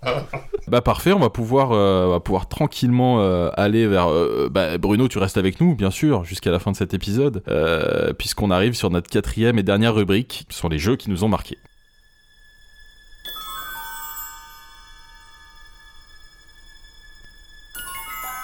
Et dans cette rubrique et dernière rubrique, je l'ai dit, il y a deux catégories. La catégorie euh, de notre coup de cœur et la catégorie du jeu euh, dit oublié qu'on a envie de remettre un peu dans la lumière. On va commencer par euh, le coup de cœur. Et le coup de cœur, bah là, là, voilà, chacun a choisi chacun de son côté. Donc on s'est pas consulté quand on a choisi. et on voit qu'en fait, sur quatre personnes, bah il y a, y a du 2 contre 2. Voilà, donc on va laisser la, la parole bah, à l'invité d'abord. Bruno, qu'est-ce que tu as choisi comme coup de cœur pour cette année 2002 Alors moi, sans conteste, c'est le Seigneur des Anneaux, la confrontation de Rainer Knizia, qui est, qui est un jeu que d'ailleurs là, quand je tourne la tête à gauche, il est en bonne posture dans, mes Calax, et sur lequel j'ai acheté les différentes versions qui sont sorties, ressorties, avec les, les petites modifications qu'il y a eu, enfin les petits ajouts et tout ça, et c'est un jeu à deux qui pour moi, dans cette famille-là, est un incontournable. Toi, Bruno, qui est euh, une référence, enfin, on va dire du jeu à deux, c'est important. Enfin, c'est c'est intéressant de voir à quel point celui-là euh, t'avait marqué à l'époque, en fait. euh. Oui, et, et- et toujours, hein, je pense que je pense que ce jeu aujourd'hui, il est absolument pas dépassé, quoi. C'est brillant. euh, je tiens ce jeu-là comme étant un des meilleurs Knidia, Ouais. avec une particularité, c'est-à-dire que dans quand on regarde euh, toute sa ludographie à Knidia, et Dieu sait s'il y a des super jeux, hein, généralement, euh, c'est toujours très très très mécanique avec des thèmes dont on se moque un peu. Et là, le jeu, bien sûr qu'il a une mécanique euh, d'ailleurs basée sur un peu une sorte de stratégo d'une certaine façon, Oui, c'est exactement ça. mais ce qui est brillant, ce qui est brillant, c'est que en fait, la thématique du Seigneur des Anneaux est complètement présente, elle est totalement juste et c'est génial. Et quand on parle aujourd'hui, enfin d'un terme qui moi m'agace un peu dans la façon dont il est galvaudé, qui est de jeu narratif, parce que souvent quand on parle de jeu narratif, euh, ça consiste à lire euh, des pages de texte ou de cartes, etc., etc., qui te racontent une histoire, mais en fait la narration pour moi, elle est dans ce que tu vis au cours d'une partie. Et ben en fait pour moi, le Seigneur des Anneaux, la confrontation, il est totalement narratif, c'est-à-dire qu'à la fin, tu peux te raconter l'histoire qui s'est passée pendant la partie. Et je trouve ça vraiment magnifique. Ouais, je suis tout à fait d'accord. Moi, c'est mon choix aussi. Euh, tu l'as dit, dérivé du stratégo. Donc, tous les deux joueurs. Donc, il y en a un qui joue les forces du mal, l'autre qui joue euh, la compagnie de l'anneau. C'est un asymétrique, il faut, le dire aussi, parce que ça, ça fait euh, créer des... Enfin, comment dire Caler des jeux asymétriques euh, à deux joueurs, c'est particulièrement complexe, hein, mais, euh, celui-là, il est brillant. Quoi. Bah, c'est ça. Et donc les, joueurs ont des personnages qui sont euh, retournés, c'est-à-dire que la, la personne voit en face des personnages qui sont placés à un certain endroit, mais il ne sait pas quels sont ces personnages. Et l'affrontement n'est révélé que quand deux tuiles se croisent et on regarde ce qui se passe entre la force du personnage et éventuellement des pouvoirs. Mais c'est ce éventuellement des pouvoirs qui fait tout en fait, puisqu'il y a des... Bah, et comme tu l'as dit, c'est hyper narratif, c'est-à-dire que bah, vous, on, on connaît tous euh, le Seigneur des Anneaux, on sait que Pipin, euh, le, le Hobbit, est plus fort contre le Roi Sorcier, et bah du coup, il est... si il affronte n'importe quel autre personnage, il est un peu nul, mais s'il affronte le Roi Sorcier, bah là, d'un coup, il a plus de force et il l'emporte, etc. Et, et, et du coup, vient se mettre dans tout ça, euh, en plus de la stratégie, bah, du bluff, euh, qui, fait, qui fait toute la subtilité et tout- toute la richesse du jeu. Aucune partie ne se ressemble finalement, et on va, quand on affronte le même joueur plusieurs fois, en fait, justement, on va, on va, on va se souvenir des parties précédentes, on va se dire, bon, la dernière fois il m'a fait ce coup-là, il va pas le refaire. Ah bah si, il l'a refait. Et, ce- et ce, jeu, ce jeu prend tout son sel quand on peut le pratiquer encore et encore avec la même personne, avec le même adversaire. Tout à fait. Parce que du coup, justement, la partie de bluff, elle va prendre euh, une autre dimension nécessairement. Exactement. Je suis d'accord avec tout ce que vous avez, avec tout ce que vous avez dit. Hein. C'est, euh, c'est un jeu brillantissime et, et que- bon, euh, Knizia fait énormément de jeux dans le dans l'univers du Seigneur des Anneaux et celui-ci avec le coopératif, je pense, c'est vraiment le, deuxième qui se distingue. euh. Moi, j'ai la version euh, Deluxe euh, FFG là avec des immenses des immenses cartes. C'est, je suis, d'accord avec tout ce que vous avez dit. En fait, c'est brillant, c'est asymétrique, c'est thématique. C'est ouais, c'est un fantastique un fantastique jeu à deux et un, vraiment un design brillant quoi. Et donc, oui, mécanique de, de stratégo, et c'est très asymétrique parce qu'effectivement, il n'y a pas deux pouvoirs qui sont les mêmes, et, chaque, et chaque personnage euh, du Seigneur des Anneaux a vraiment un pouvoir qui, qui correspond à ce qu'il fait dans le à ce qu'il fait dans le bouquin quoi. Frodon il est fort s'il est avec Sam, euh, voilà on, a les- on retrouve les Nazgûl, on retrouve euh, tout. Il y a plusieurs façons de, de gagner. Enfin c'est ouais c'est c'est fa- c'est fantastique. Là, j'ai tellement envie d'y jouer là en fait. Moi, j'en garde pas un très bon souvenir. Par contre, je, Ah. je, je, je suis euh, convaincu par ce que dit Bruno sur le fait que le jeu prend tout son sel à être joué plusieurs fois avec, euh, avec la même personne. Ce que j'ai pas réussi à passer comme cap. Et du coup, il m'a paru, il m'a paru euh, sur les premières, en tout cas sur les rares parties que j'ai faites, un peu euh, hasardeux et euh, le. Non, mais c'est- c'est c'est normal, Fred. Mais du coup, je, je suis sûr que ce bluff se transforme en, en coup plus stratégique dès qu'on dès qu'on on enchaîne les parties avec la même personne. Euh, sur une seule partie, par exemple, je préfère jouer. euh, le souvenir que j'en ai, si je dois affronter quelqu'un pour la première fois, je préfère presque jouer à Phantom de Randolph, un truc comme un jeu plus encore plus épuré finalement, où, euh, où on, ne sait pas finalement quels sont les ce que ce qu'est le pion qui est en face de, soi. Mais mais j'ent- mais j'entends bien que c'est plus riche par rapport à ça. Bah, toi, grand joueur de poker, réessaye-le à l'occasion, parce que non, il y a, quand même un truc vraiment assez fou. Mm. Et du coup, bah, choix de Bruno euh, et le mien, euh, donc Seigneur des Anneaux, la confrontation de Rainer Knizia, s'oppose euh, une autre team, Rexou et Fred, qui ont, réclamé à corps et à cri cette année 2002 pour un seul jeu, en fait, au final, on le sait. Et ce, ce jeu, bah, je laisse l'un de vous l'annoncer, c'est... C'est Edge of Steam. Alors Edge of Steam, c'est un jeu de, de Martin Wallace, édité alors on va dire chez Winston Games, chez Warfrog. Alors on pourrait faire une émission sur le complète sur le- les, les questions de droits d'auteur, d'éditeurs euh, et sur toutes les on va dire les guerres, hein, pas très pas très funky qui, qui ont eu lieu euh, entre John Borer euh, qui a un peu développé le jeu, Martin Wallace qui est l'auteur, etc. Pour autant, le jeu lui-même, pour moi, je suis, je suis vraiment le, le, je fais partie de la fan de base là-dessus. Je suis, c'est mon chouchou. à mes yeux, c'est à mes yeux, c'est mon jeu préféré, on va dire, de tout court. J'ai envie de dire, c'est le jeu auquel je reviendrai toujours avec plaisir. Euh, c'est mon coup de cœur dans, la ludothèque. En quelques mots, euh, on, amène euh, des marchandises, on doit déplacer des marchandises du- d'une ville qui en produit vers une ville qui en a besoin, et on essaye d'utiliser les voies qu'on a développées sur une, sur une map pour augmenter ses revenus et faire des points de victoire. Euh, ce que, ce que j'aime dans ce, dans ce jeu, c'est euh, c'est d'abord les enchères. C'est un, un système que j'aime beaucoup. C'est des enchères qui font très très mal, hein, qui sont importantes euh, dans le jeu. L'ordre du tour qui a une importance euh, capitale. C'est du placement sur une map euh, qui préexiste. Du court terme, du moyen terme et du long terme. Et qui sont intimement liés. On peut pas. Enfin, faire des coups de court terme uniquement n'a aucun sens. On est obligé de les intégrer dans une stratégie de long terme. Et il y a un vrai, une vraie stratégie pour le coup. Il y a un moteur économique. Il y a, pas, y a pas mal d'extensions qui permettent de renouveler euh, le, plateau. Euh, des décisions qui piquent, des, des choix qui, où on- des choix d'action qui vont avantager les autres, on le sait, mais dont on, on en a besoin maintenant et euh, ça nous fait mal au cœur. Et puis il y a surtout de quoi, de quoi, de quoi bien, comment dire, euh, il y a beaucoup d'interactions et on peut se piquer les cubes, se faire coincer, euh, de quoi pleurer, euh, râler, etc. C'est un jeu qui dure toujours 2h30. hein. vous faites une partie avec des, des joueurs débutants, des joueurs expérimentés, ça dure 2h30 quoi qu'il arrive à 10 minutes près. Bah, la première partie elle est un peu, elle est un peu aride hein, quand même. C'est, on a, si on joue contre quelqu'un qui a bien l'habitude, on risque de- d'être. euh, si le moteur de le moteur tourne pas, notre moteur de, de, de revenus tourne pas bah, pendant 2h30. Moi c'était, c'était le cas dans ma première partie. Euh, j'ai trouvé ça assez désagréable hein, de, de- de se faire, euh, de se faire rouler dessus comme ça euh, sans pouvoir rien faire. Par contre dès la deuxième, la, la deuxième partie, on commence à, à voir ce qu'il, ce qu'il fallait pas faire. Et à partir de la troisième, pour moi, c'est vraiment euh, que du bonheur. Et surtout, surtout sur ce jeu, c'est énormément de souvenirs, euh, des souvenirs euh, parmi les meilleurs de, parmi les meilleurs de ma, petite vie du jeu de société. euh, vraiment que ce soit avec dans des dans des salons, avec avec les gars de jeux en société.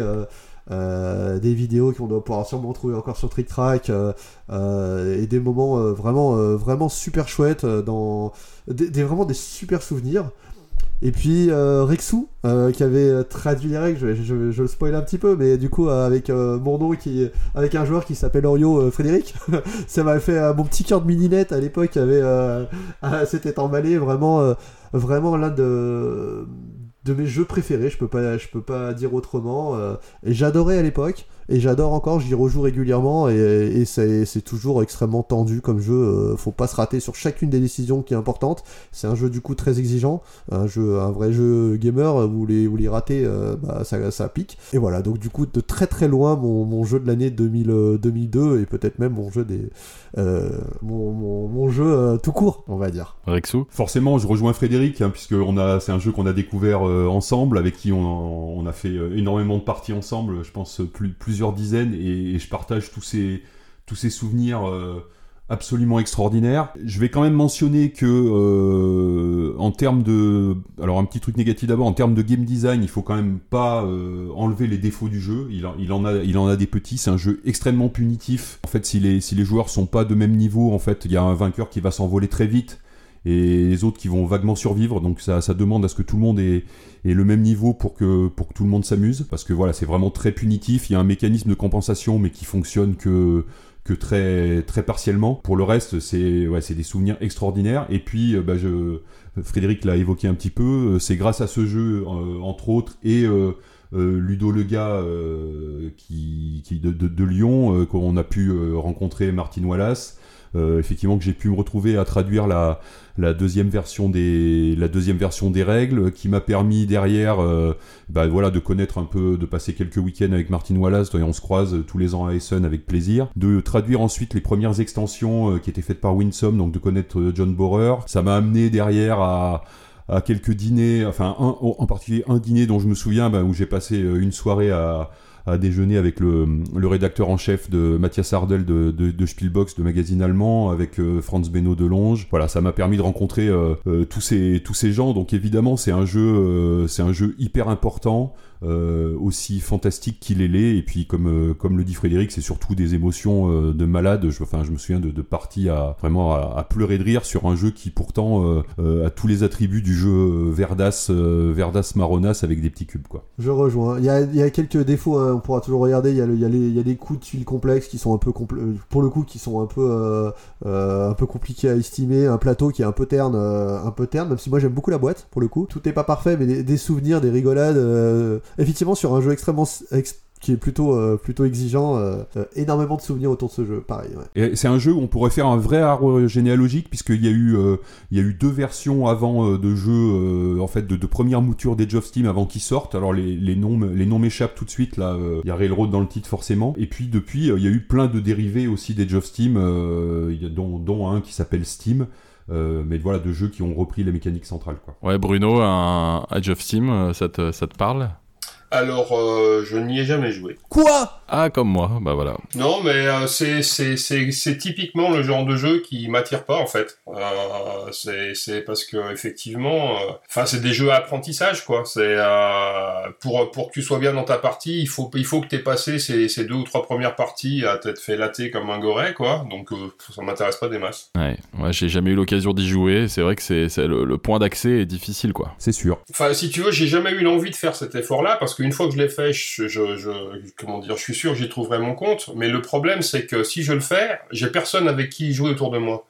Donc en fait, euh, c'est pour ça aussi que je j'ai jamais investi du temps là-dedans, tu vois. Ah oui, oui, non, mais c'est sûr. Et puis c'est des, c'est des jeux comme on n'en fait plus maintenant. Hein. C'est aujourd'hui, ça sortirait, euh, ça fonctionnerait pas forcément autant. Enfin, je, effectivement, c'est des temps de jeu un peu, des temps de jeu un peu longs, euh, mais voilà. Mais pour autant, euh, ça n'enlève rien. Bah du coup la deuxième catégorie euh, où là on va avoir euh, on va avoir un jeu différent euh, pour le coup chacun euh, les, les jeux un peu oubliés qu'on a envie de remettre dans la lumière. Alors je vais aussi donner la parole à Bruno parce qu'en plus il a choisi un jeu euh, qu'on a un- a évoqué très rapidement tout à l'heure dans une autre euh, dans une autre rubrique en disant qu'on n'avait pas grand chose à dire et qu'a priori même Rexou tu allais jusqu'à dire que c'était pas un, super jeu mais bah Bruno va nous va, va, va peut-être nous, convaincre du contraire Bruno ton jeu un peu oublié euh, c'est quoi? Alors mon jeu un peu oublié, c'est Chunk de Michael Chart. Et euh, en fait, je vais pas forcément vous aider beaucoup parce que en fait, moi aussi, je l'ai un peu oublié. non, mais ce que je veux dire par là, c'est que pourquoi j'ai choisi ce jeu? J'ai choisi ce jeu parce que c'est un jeu que j'ai découvert aux rencontres ludopathiques de Bruno Feduti. Et donc, il faisait partie euh, des jeux de cette année-là que Bruno avait récupéré et qu'on a pu jouer. Et je me rappelle en avoir enchaîné trois ou quatre parties sur ce week-end-là si tu veux. Et donc j'avais vraiment été emballé par euh, bah, par mon expérience de jeu. C'était quelque chose d'assez d'assez nouveau pour moi. Justement, c'est un jeu dans lequel tu as un peu de gestion, dans lequel tu as de la prise de risque, dans lequel tu as un côté euh, où t'empiles des tuiles les unes sur les autres pour que les symboles qui soient apparents soient soient enfin soient te soient favorables. Enfin, moi, j'avais trouvé ça vraiment malin, intéressant, accessible, etc. Par contre, après, mon expérience, elle s'est arrêtée là. C'est-à-dire que le jeu n'a jamais été traduit en français, effectivement. Et donc, du coup, je l'ai jamais acheté. Parce que, parce que voilà, il était, à l'époque, il était difficilement trouvable et tout ça. Donc, en fait, j'en ai un excellent souvenir. Quand je l'ai vu dans la liste, je me suis dit, ah, très, trop cool. Qu'est-ce que j'aimerais y rejouer? Mais mon souvenir est relativement diffus quant à la précision des règles, tu vois. Moi, je, je vois que la couverture qui est magnifique. Il me semble que le matériel est pas dégueulasse non plus. Queen Games, de toute façon, à l'époque, c'était euh, c'était euh, connu pour la qualité du matos, mais ouais. Puis c'était aussi l'occasion de faire un coucou à Michael Chart, qui est quand même lui aussi un, enfin, qui, a- qui est un auteur aussi, qui a, qui a apporté pas mal au monde du jeu aussi. Oui, bien sûr. Ok, et euh, bah, Rexou, toi, tu tu t'as choisi un. Bah alors oui, moi je, je vais en, en vrai j'aurais pris le même que, que Fred, Euh, mais je vais lui laisser la je vais lui laisser la primeur. Mais je voulais réévoquer euh, ouais un, un jeu donc euh, effectivement du même auteur euh, Dirken comme euh, comme Atlantic Star.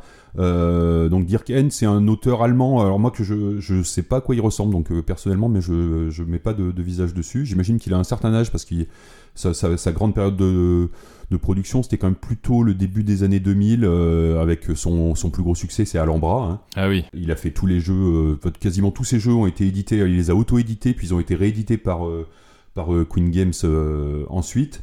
Euh, et là, le jeu dont je veux parler, c'est un jeu qui s'appelle Wallenstein. Il y a eu, c'est un jeu qui a eu une deuxième édition euh, auquel je n'ai pas joué et qui a eu aussi une version un peu euh, Japon médiéval euh, euh, qui s'appelle Shogun quelques années après. Ah Donc- oui. Donc c'est une énorme, euh, c'est une énorme boîte. euh, vraiment énorme pour le coup pour l'époque et le thème du jeu évidemment comme je me suis comme je me suis pas bien renseigné je pourrais pas vous le dire c'est une euh, c'est la guerre de je sais pas quoi euh, qui se passe en Allemagne euh, pendant je sais plus quel siècle genre 17 17e. 17 18e horrible horrible Euh, en revanche il y a, il y a une mécanique euh, donc c'est un jeu de base euh, de la famille des risques hein, euh, puisque c'est de la conquête de c'est de la conquête de territoire et il y a une mécanique hyper maline. euh, alors il y a deux mécaniques hyper malines. Euh, la, première, c'est que c'est une mécanique de programmation, puisqu'on a on a des provinces et on va essayer d'envahir les provinces des autres. Et en fait, pour chaque, on a un set de cartes d'action. Et on va programmer pour chaque province quelle action on va faire. Et c'est-à-dire que chaque action, elle pourra être faite qu'une fois par une province, et chaque province ne pourra faire qu'une action. Donc il y a un petit, un petit jeu de lui, alors il va faire ça, puis il va faire ça, il va faire ça, puis moi je vais faire ça, puis après de savoir dans quel ordre on va les faire. Donc là il y a, un, petit, il y a un petit truc où des fois c'est bien utile d'avoir un, chronomètre, sinon on a le joueur qui au bout d'un quart d'heure il dit attends, attends, attends, attends, faut que je revoie un truc. Et là donc du coup on finit, on finit jamais. Et après on déroule et c'est et c'est et c'est super fun. Euh, et puis la deuxième mécanique, ils avaient euh, mis au point pour un jeu juste avant euh, une espèce de tour à de tour à cube. Euh, Queen Games qui avait sur un jeu qui avait pas bien fonctionné, donc ils voulaient euh, le réutiliser. Et donc il y a ce, système de, de tour à cube, ce qui fait que pour résoudre les combats, au lieu de lancer des dés, on a une tour à cube. Et donc on prend une poignée de cubes, l'attaquant le défenseur, et on balance dans cette tour et on voit ce qui sort. Et en fait ça, moi, ça me plaît. C'est, euh, il y a le plaisir de lancer des dés, mais le, le, le plaisir de, de bourrer une, euh, de bourrer des cubes dans une, euh, dans une, dans une tour et voir ceux qui sortent, je trouve que ça marche super bien. D'autant plus que c'est un mécanisme légèrement auto-équilibrant puisque les cubes qui ne sont pas sortis, parce que dans, la- tour, il y a, des, endroits où ils peuvent être un peu coincés, ils sortent pas tout de suite. Euh, les cubes qui sont restés coincés, en fait, ils ont beaucoup de chances de ressortir ultérieurement lors des combats euh, suivants. C'est-à-dire que si vous avez mis beaucoup de cubes et finalement il y en a peu qui sont sortis, donc des fois vous avez perdu le combat, mais ça veut dire que vous en avez plein en réserve dans la tour. Et donc quand vous allez relancer, probablement ceux-là vont sortir, donc ça va vous équilibrer sur le combat suivant. Voilà. Bah c'est ouais, c'est vraiment un... c'est vraiment un chouette jeu où j'ai des j'ai des super souvenirs. J'y ai pas joué depuis très très très longtemps. J'avais rejoué à Shogun, mais j'avoue que ça doit faire même Shogun, ça doit bien faire une dizaine d'années. Mais là vraiment, on on me proposerait de rejouer à Wallenstein, je dis oui tout de suite. Ouais, moi, j'ai pas de souvenir de Wallenstein, mais de Shogun que j'avais trouvé assez agréable. Et c'est vrai que cette tour à cube là, ça reste, euh, ça reste assez, assez fou. C'est vraiment le même jeu en fait, il y a juste le thème qui a changé et Shogun est légèrement amélioré parce que les territoires sont euh, plus interconnectés. Dans Wallenstein, il y a quelques territoires qui étaient un peu dans les coins où quand on les avait, on était bien peinard et euh, voilà. Et Shogun, euh, on est peinard nulle part. Et Fred, de ton côté, toi, tu t'as choisi, t'as- quel jeu as-tu choisi? Alors moi j'ai choisi euh, Street Soccer, euh, un jeu de Cornet von Marcel. Euh, chez Koali, illustré par Christophe Tisch. Alors, euh, c'est un jeu, de foot. Hein. Euh, c'est un jeu de foot sur plateau, un vrai jeu tactique. On balance un dé et, on regarde. On peut se déplacer hein, de manière adjacente. on peut déplacer nos personnages. Une équipe de de cinq footballeurs. Euh, le terrain de foot est représenté et on déplace de manière adjacente nos, un joueur de son équipe. Et puis, euh, s'il reste dans le déplacement, si j'ai fait 5 et que j'ai besoin que de 2 pour arriver jusqu'au ballon, bah, il me reste 3 pour euh, que le ballon avance de 3 cases. Et le but, c'est d'aller marquer dans un, emplacement dans la cage adverse. Il y a 25 tours de jeu chacun, donc on, sait que ça dure euh, 25 minutes, on va dire, ils disent. hein, donc on joue, on joue une fois chacun, on lance le dé 25 fois chacun. Euh, dès qu'on se dit ça, on a l'impression que c'est un jeu, de chance, hein, puisque du coup, bah, évidemment, si je fais 6 à tous les tours, euh, bah, ça se passe mieux que si je fais 1 à tous les tours, ça c'est certain, parce que mon équipe euh, se déplace plus vite et je peux frapper dans le ballon. Pour autant, pour autant, c'est un vrai jeu, tactique, stratégique, même pour le coup. Il faut pas désunir l'équipe, il y a que 25 coups, faut pas aller courir n'importe où. Je sais que je jouais même en ligne à l'époque sur une application et j'étais moyen, hein, c'était pas c'était pas fou, mais je voyais les meilleurs euh, les meilleurs joueurs de street soccer euh, qui avaient des, des taux de victoire à plus de 90% euh, avec des en milliers de parties, hein, j'entends. C'est un vrai jeu, bon, bien sûr avec une part de chance, mais avec un, vrai jeu de, stratégie pour le coup. C'est fun, ça dure un quart d'heure, on se met des buts, euh, on essaie de se réorganiser. On... Moi, je garde vraiment. J'ai toujours aimé mes parties. Je suis toujours ok pour y jouer. Malheureusement, c'est très thématisé donc foot. Donc euh, soit ça, euh, soit ça fonctionne, soit ça fonctionne pas. Euh, donc, enfin voilà, soit les gens aiment bien le foot, soit pas forcément. Il n'y a pas besoin d'être un adorateur de foot, hein, parce qu'on joue avec des personnages improbables, avec, qui, ont des noms collés dans le dos, qui sont assez rigolos. L'édition est plutôt bien faite.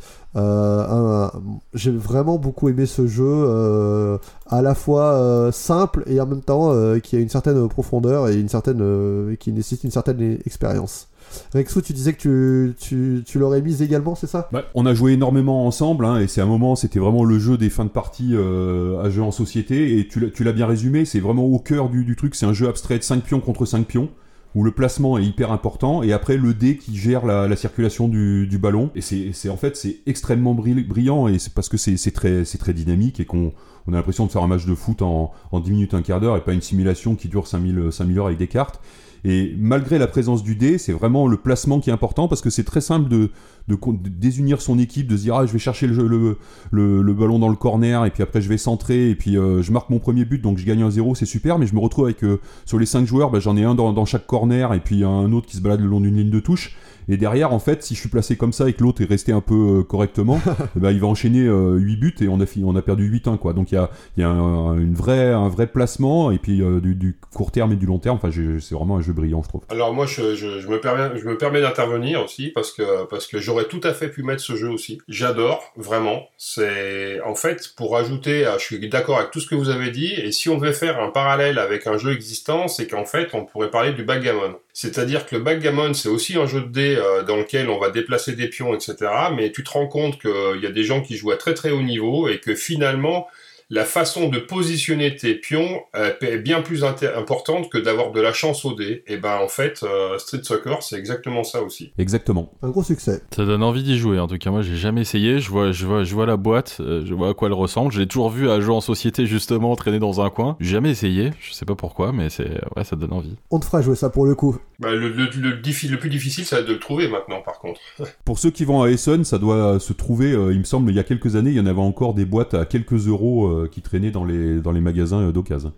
Euh, moi, je vais conclure du coup cette petite rubrique avec euh, bah, mon jeu oublié à moi, euh, qui est oublié depuis pas si longtemps que ça, mais je crois qu'il n'est même, enfin, qui, qui n'est même plus édité maintenant. C'est un jeu qui a eu une longue vie puisqu'en fait en 2002, euh, donc je, je parle d'un jeu d'Eric Lang et Christian Petersen, rien que ça, qui est le jeu Game of Thrones version jeu de cartes à collectionner, qui sort donc en 2002, qui ensuite deviendra un Living Card Game, donc en 2007, qui est donc ce- cette fameuse famille de jeux qui n'est plus à collectionner, mais dont on peut acheter une boîte de base, puis euh, des sets tous les mois pour avoir la collection complète. Vous connaissez ça euh, par cœur, mais donc avec cette licence euh, Game of Thrones, qui en 2002 est une licence littéraire uniquement, la, série n'existe pas, mais c'est ça reste quand même une référence du, du, livre de fantasy que tout le monde lit déjà beaucoup. Le jeu, bah, pour rebondir peut-être sur ce que hum, disait Bruno sur sur sur le, Seigneur des Anneaux, c'est qu'en fait, bah, dans ces dans ces dans ces jeux-là particulièrement et avec une licence aussi forte, et ben le truc c'est l'immersion. Bah là, voilà, de toute façon, le côté jeu de cartes à collectionner le permet. On est vraiment euh, complètement immergé dans le dans l'univers de Game of Thrones. Donc quand on est lecteur de la série bah, et de la saga, on adore. À l'époque, donc c'est un jeu de cartes à collectionner, donc on achète euh, des boosters, on, les ouvre, on a certaines cartes, on n'en a pas d'autres, on crée son jeu pour affronter son adversaire. C'était vraiment du 1 contre 1 à l'époque. Euh, voilà, et on est vraiment à fond dans l'univers Game of Thrones. On joue la maison de son choix, donc celle que vous connaissez maintenant grâce à la série, les Stark, les Voilà, il y a vraiment ce côté euh, vraiment très très proche de la saga qui est vraiment un énorme plaisir. Et, quand euh, le jeu devient un living card game, il va se, se, focaliser un peu sur la partie multijoueur plutôt que de 1 contre 1.